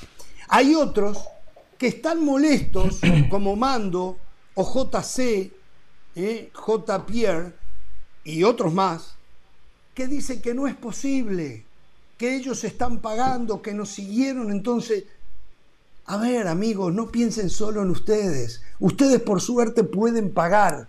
Otros que no pueden pagar se perderían la cobertura del mundial. Entonces, a ver, tenemos que ser un poco más accesible. Piénsenlo, piénsenlo, a ver que van a, van a cambiar en la forma de pensar y entonces todo el mundo va a poder eh, eh, ver el programa fundamentalmente durante el Mundial. Termina el último partido de cada jornada y ahí está o estará Jorge Ramos y su banda, desde Qatar. Entonces, eh, a ver, ¿por qué no dar mucho de algo que no cuesta nada? Denle a la otra gente una oportunidad también que ellos lo disfruten, estén de acuerdo, se enojen, nos critiquen, nos feliciten. Lo mismo que hacen ustedes tarde a tarde. Sí, Hernán. No, primero que bueno, eh, uno habla del que paga, al fin y al cabo todos pagan, ¿no? Porque el cable también hay que pagarlo. Pero bueno, independientemente de eso, el que paga por ESPN Plus tiene, tiene dos beneficios muy importantes. Primero que tiene el resto de la programación sumado a toda la Liga Española. Y, y- y cantidad, cantidad de eventos y de torneos y de programas. Y después tiene el programa a la hora que quiera, que es una ventaja para la Exacto, gente lo- que está a través de ESPN Plus. A la hora que quiera. Así que bueno, recuerden, después de terminado nosotros sigue el cronómetro, ¿eh? Y después sigue ahora o nunca con eh, Mauricio y Hércules. Eh, así que, muchachos, a ver, hay para. Y cronómetro con José Rey Faitelson, imperdible. Con José Rey Faitelson, cronómetro. Y después, eh, ahora o nunca, con Mauricio y con Hércules. Bueno, señores, eh, a ver. Esta tema, lista de México. Vamos con la lista de México primero, la tienen ahí a mano para, para irla Sí, y contando. José tenía, tenía información que quería compartir con nosotros.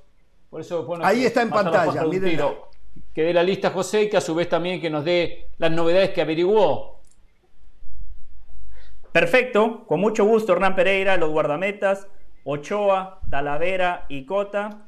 Eh, también convocó a Sánchez, Montes, Araujo, Gallardo, Álvarez, Moreno, Vázquez, Arteaga, Angulo, HH, Edson Álvarez, Guardado, Eric Gutiérrez, Romo, Charlie Rodríguez, el Piojo Alvarado, Orbelín Pineda, el Nene Beltrán, Sánchez, Chávez, Antuna, Jiménez, Chucky, Laines, Furet Mori, Vega, Henry Martín y Chaquito Jiménez. 31 futbolistas convocó el Tata Martino para los amistosos contra Perú y Colombia, donde nuestra compañera Carolina de las Alas estará realizando toda la cobertura. Eh, levanté el teléfono, pregunté 31 futbolistas, quiénes son los fijos, por dónde pasan los descartes.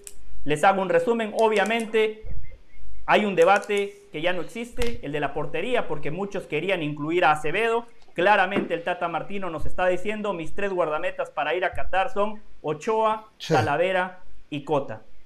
Me dicen que en defensa hay dos futbolistas que se están disputando el último puesto. Sánchez, Moreno, Araujo, Gallardo, Álvarez, Moreno, Arteaga son fijos en el Mundial de Qatar. Queda un puesto. Johan Vázquez o Angulo. Y si ustedes quieren comentar, adelante. Me dicen que son los dos futbolistas que se están disputando el último puesto. Al Tata le gusta un poquito más Angulo, pero respeta que Johan Vázquez juega en Europa. Angulo este torneo ha cometido errores. Cuando ha ido a, selección no se ha visto bien. De esos dos, uno va a ir a Qatar. En la mitad de la cancha, como ustedes saben, hay futbolistas que claramente van a estar. Héctor Herrera, Edson Álvarez, Andrés Guardado, Eric Gutiérrez y Charlie Rodríguez.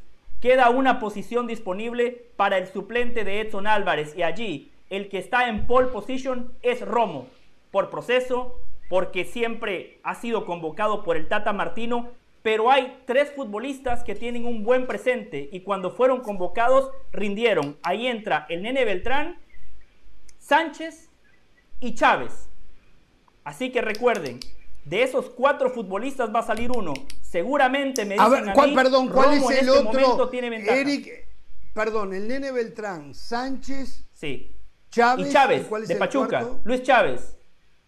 No, no, ya lo dije. Chávez. Beltrán, Chávez. Romo, Sánchez. creo que Romo. Romo. No, Sánchez. No, pero Romo Sánchez. dijo que es el. Sánchez. Sí. De Pachuca también. Sí. Pero Ya José se lo dijo, dije a Sánchez. José, te Usted dijo cuatro. De, de estos cuatro, de estos cuatro Mm. queda uno, pero mencionó tres. Creo, creo que el cuarto era el Romo porque venía en la frase anterior, me pareció. Ah, Claro, sí, sí, sí, perdón, perdón. Recuerden dijo que, que- tenemos quizás, quizás tenemos un problema técnico. Recuerden, les dije, Romo está en pole position. Luis Romo está en pole position. A día de hoy es el favorito para ser el suplente de Edson Álvarez. ¿Quiénes pelean con Romo? El Nene Beltrán, Sánchez Ah, ok. y Luis Chávez. Adelante. Hay ocho futbolistas fijos. Antuna, Jiménez, Chucky Lozano, Laines como suplente de Antuna, Funes Mori como suplente de Rogelio Funes Mori y Alexis Vega. Ahí ya les mencioné 23 futbolistas que están fijos. Ahora, la pregunta para ustedes es la siguiente, y ya los dejo para el análisis. Si lleva a Henry Martín y a Chaquito Jiménez, si lleva los dos, como sugirió Mauricio Imay la semana pasada, es decir, cuatro nueves, nada más le quedaría un lugar. ¿Para quién? ¿Para Orbelín Pineda? ¿Para el Piojo Alvarado? Ahí está la gran duda. Reitero, si el Tata Martino decide llevar a cuatro centros delanteros, nada más va a haber lugar o para Orbelín Pineda o quizás otro futbolista si él quiere sumar otro mediocampista o si quiere sumar un defensa más. El panorama el Tata Martino lo tiene clarísimo. A ver, Pereira, arranque usted. Yo, yo podría arrancar, pero arranque usted, arranque. Sí, no, no, igual, eh, más allá de que José hizo un muy buen análisis, no me queda del todo tan claro el tema de las posiciones y los lugares. Necesitaría un papel y un lápiz para poder armar eh, el equipo y ahí ver. Se lo puedo decir yo, se lo digo yo si quiere por posiciones. Pero, a, ver, a ver, a ver, en el fondo hay que descartar los cinco. No, en el fondo me quedó claro. Cinco. Hay que descartar cinco. Bueno, a ver, vamos al resumen de los cinco. ¿Quiénes serían los cinco? ¿O quiénes entre uno y otro? Como por ejemplo mencionaba Johan Angulo o Johan Vázquez es el primero. Ok. ¿No? Después, de los cuatro que mencionó José, va a ir solo uno entre los volantes. Es decir, entre Romo, Beltrán, Sánchez y. Chávez. Eh, ¿Chávez era el otro, José? sí, Chávez. Y Chávez. entre esos cuatro va a ir uno solo y hay que descartar tres. Tres, serían cuatro. Claro, entonces ahí ya tenemos cuatro. Y después planteaba lo, de, lo del quinto que hay que descartar yo, no estoy muy de acuerdo en lo del medio campo, ¿eh? se los voy a decir. Eso que plantea José, a mí no me cierra. A mí no me cierra en el medio campo que Romo no esté y que Chávez no esté. Chávez tiene cosas que ningún otro mediocampista mexicano tiene. El remate en balón en movimiento, en balón detenido, de larga distancia, de media distancia y por supuesto de corta distancia. No. Bueno, pero uno va a estar por lo que dice José. Uno de ellos no, va a no, estar. para mí tienen que estar los dos. Para mí tienen que estar los dos. Me parece a mí. Esos dos tienen que estar. Ahora, el que ya perdió es Pizarro. Ah, sí, Pizarro está fuera. Pizarro juega el fulbito. Ah, es verdad. Juega la pelota, no juega el fútbol. Juega la pelota, Pizarro. Bueno, pero, no pero era un jugador que, que a Martino en algún momento le gustó. Eh, en, algún momento le gustó. Ya está. No, Pizarro está fuera. Es más, miren lo que les digo, miren que a mí me gusta eh, eh, Charlie Rodríguez. Pero yo, Charlie Rodríguez me da muy buen fútbol. Me da muy buen fútbol. Y puede jugar hasta de media punta, puede jugar de segunda contención, pero tengo otras opciones allí. Yo antes que dejar a Luis Chávez afuera, dejo a Charlie Rodríguez afuera. Eh, en la delantera me da la sensación. Sí, en la delantera me da la sensación en que si entre Alvarado y Orbelín tiene que quedar uno fuera, que queda fuera. Orbelín va. sí, lo dijo por lo que declaró los otros días el Tata, Orbelín es casi puesto. Más allá que Del Valle aseguraba que Orbelín no iba. ¿eh? No, no, no, yo no dije que no iba. En la lista de 23, ¿se acuerda? En la lista de 23 no iba. En la lista de 23 no iba cuando le hice el primer análisis. En la lista de 23 no iba. Pero en la 26 también dijo que no iba usted. Dije que era el que más complicada la tenía. No lo descarté. Que era el que más complicada la tenía. Y le estoy diciendo por qué. Si él decide llevar a los cuatro delanteros, a Jiménez, a Funes Mori, Henry Martín y Chaquito, nada más queda un lugar. Y ahí entra el debate que usted propone. Llevar también a Luis Chávez. Si lleva a Luis Chávez, ya no alcanza a Orbelín Pineda. Si quiere llevar al Nene Beltrán o a Sánchez, ya no le alcanza a Orbelín Pineda. Si quiere llevar al Piojo Alvarado, ya no le alcanza a Orbelín Pineda. Ahora hay que considerar que si lleva los cuatro delanteros, si lleva los cuatro delanteros, los está llevando por una cuestión de eh, no empieza a encontrar argumentos para dejar a alguno fuera, porque Henry Martín. Un compromiso con Funes Mori, principalmente. Santiago Jiménez que lo también, hizo naturalizarse. exactamente, tenía ese compromiso. Raúl Jiménez tiene que ir sí o sí. Ahora no van a jugar los cuatro. eh, mucho menos con el esquema de, de Martino de un 4-3 con un solo punta. Podrá, va a arrancar Jiménez, lo va a reemplazar si está bien Funes Mori, o de repente Chaquito Jiménez, pero hace muy difícil. Sí, yo creo que hoy es no lo Jiménez, Chaquito, Henry. Martín, Funes Mori. Funes Mori es el último de los nueve, me parece, de los puntas. El- bueno, hoy porque está mal físicamente. La sensación que No. tiene Y bueno, segundo. no- y casi no hay Después de tiempo. Jiménez, después de- hay que ver cómo cierra el campeonato. Hay que ver cómo cierra con, con Monterrey. Ayer casualmente lo, lo hablábamos. Sí, pero Está le puede alcanzar Pereira para jugar el torneo local, el torneo de entre casa, para ir a jugar un mundial en lo físico, no sé si va a llegar a tope si le da el tiempo. No, por yo, por ejemplo, yo estoy muy preocupado 60 el caso. Cavani. Yo estoy preocupado el caso Cavani. Sí, capaz que le alcanza para jugar en la Liga Española. Un mundial es otra cosa, ¿eh? Hay monstruos ahí, ¿eh? Hay monstruos ahí, ¿eh? ¿Y Suárez te preocupa? Sí, también, muchísimo. Lo veo jugar en Uruguay, le alcanza para hacer goles en Uruguay, pero a mí, a ver, cuando yo hablo de Suárez o de Cavani, la esperanza que me queda que son Suárez y Cavani, no sé si me hago entender. Que, Sí, sí. que tienen Que saben que de dónde sacar memoria, sí. correctamente, pero cuando los veo, o, o, perdón, Cavani ni lo veo, Suárez lo veo, yo digo, con ese nivel no veo cómo puede jugar el Mundial. No veo cómo puede. No, no, igual, pero primero- me ha callado tanto la boca Suárez que no me animo a, a decirlo absoluto y totalmente. Claro. Pero yo no lo veo como para tener. eh, algún día en Uruguay también lo del arquero me preocupa enormemente. Pero bueno, este es otro tema. Sí, volvamos. Primero no pongamos, mexicano. no pongamos en la, en la misma frase a Rogelio Funes Mori con Cavani y con Suárez. Primero eso, porque después la gente se está- confunde está mucho. bien, ¿no? está No, bien, son está cosas bien, diferentes. pero- Ahora, el Mundial, claro que van jugadorazos, los mejores del mundo, pero hay que tener ese, ese oficio, esa, esa jerarquía que tiene un Cabaño, que tiene un Suárez. Para cerrar un Exacto, partido, de eso es repente lo- no estarán eso los es lo dos, que me no estarán los dos para 180 minutos. Digo, 90 y No, 90, claro. no. Jugará uno, Claro. después jugará otro, como pasó en el cierre de las eliminatorias. Eh, empezaba Claro. Suárez, lo cerraba Cavani, jugará Darwin Núñez, Sí. bueno, irá alternando, pero tiene que estar. O sea, en, Uruguay Y tiene hay que otra estar cosa, Suárez, tiene que Hernán. estar Cavani, que aparte tiene un extra, un extra. Se preparan No, de que manera sí. diferente para un mundial.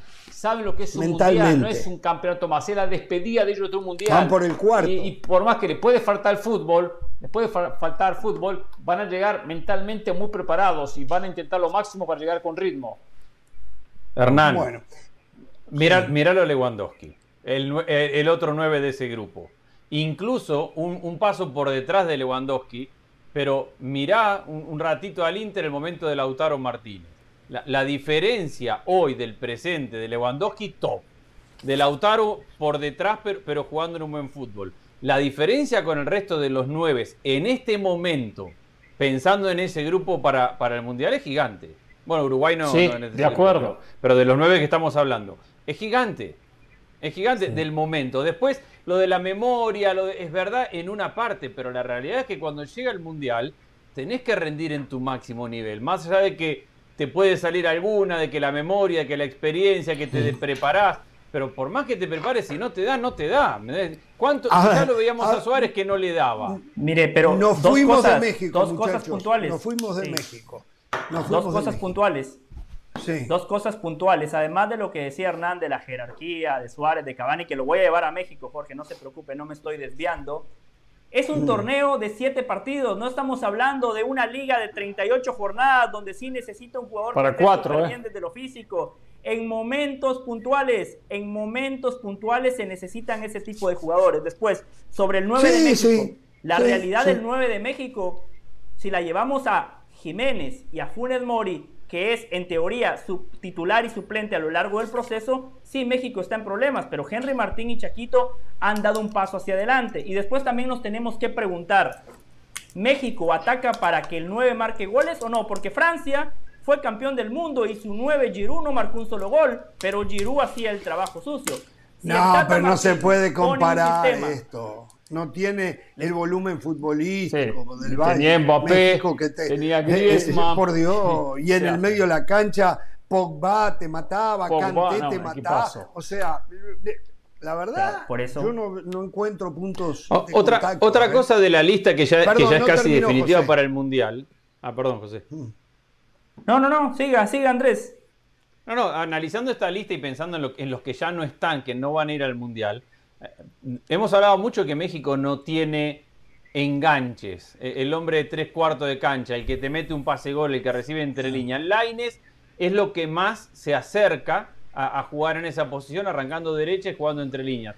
Pero este ha sido el gran fracaso de Pizarro y de Córdoba, que eran los dos Sí, que yo- podían ser llamados sí. a ser los conductores, el enganche, eh, ese, ese que te mete un pase gol, que, eh, lo que, la definición del enganche. Y los dos que tienen esas características, además de Laines y que juegan en México, ninguno de los dos llega con posibilidades a, a la parte final del proceso. José. Sí, sí, es cierto.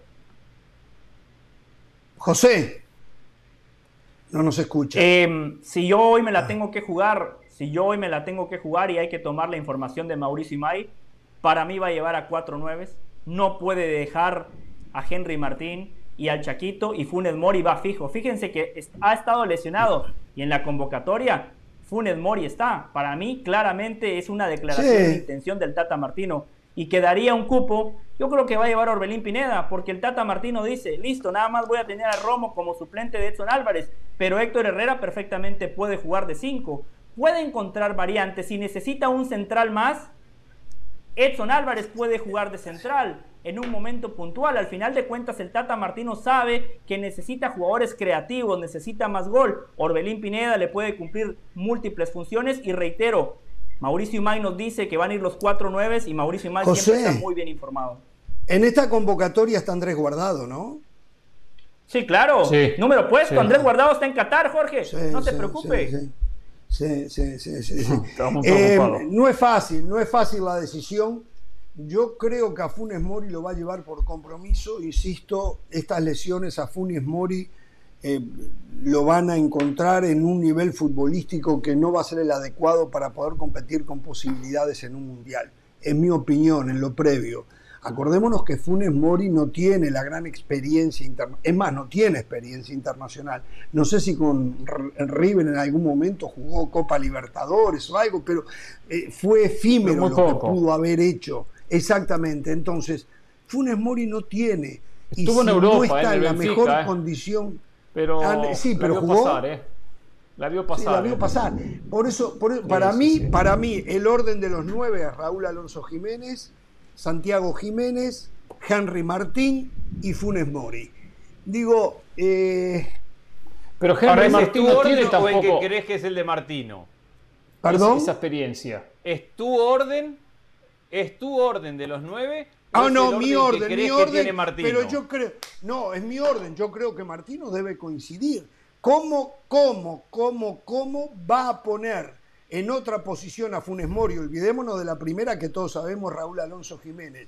Pero ¿cómo va a poner por encima de Santiago Jiménez y de Henry Martín a un hombre que ha jugado muy poco en los últimos 3, 4 meses, que ha pasado más en el ULE que sobre la cancha, que ha tenido poca actividad física, que no ha encontrado el gol como consecuencia de que no ha jugado. Entonces, no me puedo imaginar que el Tata Pero Jorge, los técnicos son que así. Funes Mori Los debe ser el segundo detrás de. Raúl Alonso. ¿eh? Pero, pero los técnicos al final de cuentas siempre tienen sus jugadores y, cada equipo tiene, tiene su caprichito de hoy técnico la ciencia de le dice, gusta. hoy la ciencia le dice, mirá que la condición física, la explosión, el pique corto o el pique largo, lo que sea, de Raúl Alonso Jiménez está muy por debajo de eh, los mismos perfiles de Santiago Jiménez o de Henry Martín. Me parece a mí, me parece a mí. Ahora, ¿qué va a pasar? Que seguramente, si a México no le va bien, a Pi- Pizarro va a pasar a ser el mejor jugador del mundo, seguido por No, Córdoba no. o viceversa. Eh, pero por favor. No, por la favor, gente, la gente Y lo conoce el recorrido de estos futbolistas, ¿eh? Conoce el Y recorrido. Chicharito. No, si a México no le va Chicharito bien, se va a mencionar si más. a- Un tema, Claro. eh, quedan, eh, le juegan contra Funes Mori, no los dos meses, faltan dos meses para el Mundial. Lo que le juegan contra la actividad, porque el torneo mexicano, ayer lo decíamos, puede durar muy poco para Monterrey. No sabemos. Porque el 2 de ¿Dónde va a jugar Funes Mori en. Monterrey, Pereira? ¿Dónde va a Y jugar después tengo- como no andan sé, y Berterame? No será suplente, va a tener que ser suplente. Yo no lo veo que. Eh, eh, ¿Cuántos minutos va a tener? Bucetti lo vaya a poner. Encima los dos están marcando buena cantidad de goles, tanto Berterame como el propio Aguirre. Correcto, lo único que veo a favor de Funes Mori, si lo recupera físicamente y futbolísticamente dentro de lo que pueda, por supuesto, porque sabemos que eh, la actividad de minutos va a ser poco en Monterrey y aparte que ver hasta dónde llega Monterrey en el campeonato. Lo que yo veo que ayer lo mencionaba, especialmente con Polonia, el tema de la altura. Polonia tiene muchos jugadores altos y los delanteros tienen que ayudar en la pelota parada, en su defensa y ayudar, por supuesto, y, aportar lo que pueden en ataque. Eh, Henry Martín no es un delantero alto. no, no, no, llega al metro ochenta. Pero Santiago Jiménez eso, Santiago Jiménez sí, aunque, no, está, aunque no es tan alto como Funes Mori. Es, es más bajo que Funes Mori. Eh, ¿Ah, Poquito menos, sí. Tiene un 1,86 Funes Mori, creo que un 1,82 Santiago Jiménez y 1,78 Henry Martín. Entonces, eh, especialmente con equipos europeos, que en este caso sería uno, es muy importante la pelota aérea, en ataque y en defensa, es tener jugadores altos. Habrá que ver, por supuesto, cómo está físicamente y futbolísticamente Funes Mori. ¿Sabe qué? Eh, pero un momento Capaz que puede apostar esta convocatoria de Funes Mori, de Funes Mori para estos dos partidos está relacionada a ver de primera mano cómo está e imaginarse con el tiempo que falta a dónde pueda llegar. Yo me imagino que hoy habrá una medida mínima donde tiene que estar para poder llegar a tope al Mundial. Y tal vez por allí está esta convocatoria, ¿me entiende? Ustedes. Tal vez por ahí. Ustedes. Hoy se calcula científicamente todo, ¿eh? Sí. Ustedes plantean preguntas totalmente válidas. El estado de forma, su condición física, ritmo de fútbol, qué pasa si Rayados es eliminado de manera prematura. Perfecto, todo eso es válido. Ahora analicemos al hombre, al Tata Martino, y tomemos en cuenta las decisiones que ha tomado a lo largo de su proceso. Héctor Herrera, cuando nada más entrenaba con el Atlético de Madrid, convocatoria fijo y encima jugaba. Diego Lainez, que pasó más de 1400 días sin marcar un gol en Europa y que no jugaba nunca. Pero no tenía lesiones encima. Diego Lainez y lo utilizaba no tenía lesiones. No tenía, había seguido entrenando con su equipo. No tenía lesiones. Caso diferente Funes Mori. Yo, yo a Funes Mori lo veo, ¿eh? Yo a Funes Mori lo veo porque. No, yo no le digo que no. Yo creo que hay un compromiso del Tata con Funes Mori. yo no le digo que no lo veo. Yo estoy hablando desde lo futbolístico. a ver, perdón, perdón. No compromiso, no compromiso. Ningún técnico va a llevar a un jugador por compromiso. El Tata Martino ¿Sabe cómo podría jugar Funes Mori? Sistema, Funes Mori le puede aportar muchas cosas. Que por cierto, felicitar al Tata Martino, que no se dio ante la presión mediática. Chicharito va a ver el Mundial por televisión, a pesar de que mucha gente hizo campaña para echar al Tata para que Chicharito se subiera al Mundial. José, Funes Mori va a jugar en un momento de desesperación cuando haya que empezar a meter centros porque se va la clasificación a octavos. Cuando, ahí es cuando puede entrar Funes Mori. Perdido por perdido, bueno, lo meto a ver si encuentro una pelota suelta, mete un cabezazo, genera algo. Cuando los otros no le rindieron. ¿Me entiende? A eso llevaría Funes Mori. Yo no veo a Funes Mori de titular ni que hablar, no, pero no lo veo como primera o segunda opción de cambio como número 9. No lo veo, no lo yo, veo. Yo, yo, estoy con José.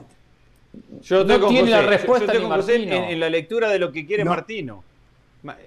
Sí, sí. Perdón, Hernán. Bueno, muchachos, la vamos a seguir. Se nos va terminando el programa. Eh, quería, quería, hacer un comentario, pero creo que no va a dar tiempo. Eh, sí me preocupa eh, lo de Ecuador con el caso Byron Castillo. Ayer yo escuchaba que ustedes decían que deberían sancionar al jugador y no hay Ecuador. No, que si hay sanción, sí, yo, yo veo que si hay sanción va a ser para el jugador. Exacto. En caso que bueno, ustedes el creen, se pueda comprobar yo que creo, yo creo que si hay sanción no va a ser para el jugador.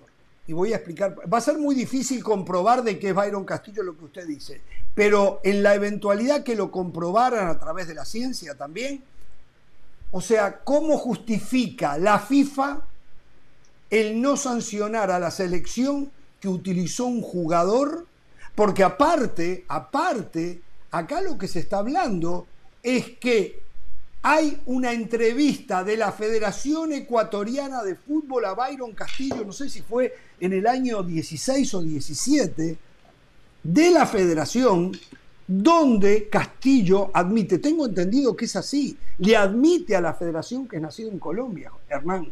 Claro, el audio, el audio supuestamente Correcto. exacto es con los federativos así, ecuatorianos, exactamente. ¿Cómo hace la FIFA para decir no, la selección ecuatoriana no es sancionada, es sancionado el jugador?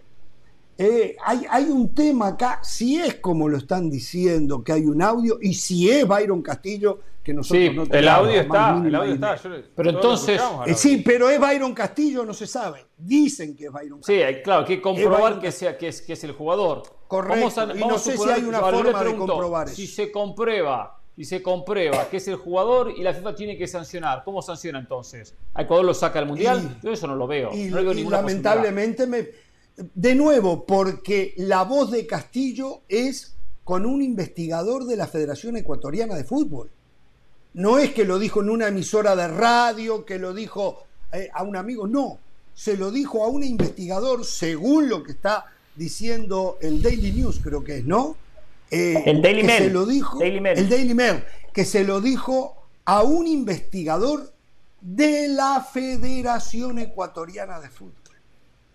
Entonces, digo, me- a mí me genera- muchísima pena que eso pasara. Habiendo vendido entradas para el Mundial, esto genera muchos inconvenientes internos, posibles demandas. Uy, sería, ter- ter- Entonces, sería terrible. Ahora, Por eso que Chile yo no veo que FIFA Ecuador lo después. saque en el Mundial. No, tiene usted razón en esas cosas, pero a ver, después la FIFA tendrá que hacerle algún favor a Chile, vamos a decir, y decirle quédate callado, eh, después arreglamos contigo, que, en el fútbol sabemos que se hacen esas cosas. Sí, sí, se hace. sabemos. Se hace. ¿eh? Vas a recibir sí, algún sí. favor, no, no, no- sé qué. ¿eh? Entonces, Por cierto- pero a ver, desde lo estrictamente reglamentario, comproba, una vez comprobado que es Byron Castillo, que se lo declaró a la Federación Ecuatoriana de Fútbol en la eventualidad que lo que dicen los ingleses sea verdad, sea verdad, yo no veo cómo la FIFA frontal, legal yo me- y conscientemente puede no sancionar a Ecuador. A mí me preocupa, sería una injusticia porque lo que han trabajado los ecuatorianos, el trabajo Sí. notable que ha hecho Alfaro, eh, eh, no, no corresponde, no corresponde. de También sería no una injusticia, también sería una injusticia si los federativos ecuatorianos sabían de la situación y Claro. sacar ventaja. También Sí, claro, claro, claro. También, también Por lo eso es. le digo, Sí, nosotros sí. no tenemos los detalles. ¿no? Señores, esta noche Guadalajara Tigre, Tigre viene de perder, Guadalajara viene de ganar, momentos diferentes. Acá Guadalajara lo daban por muerto a Ricardo Cadena que se tenía que ir, se tienen que meter la lengüita en la boca y no, No, hablar, y ¿no? ¿saben qué?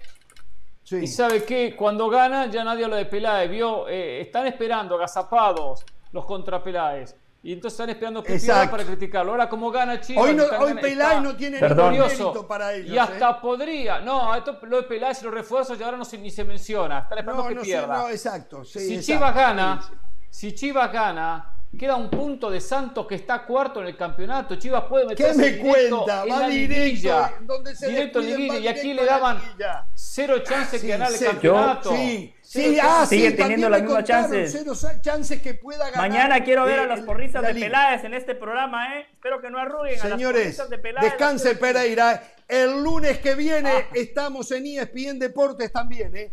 Hasta mañana. No tengan temor Sí, de descanso, ser ¿eh? felices.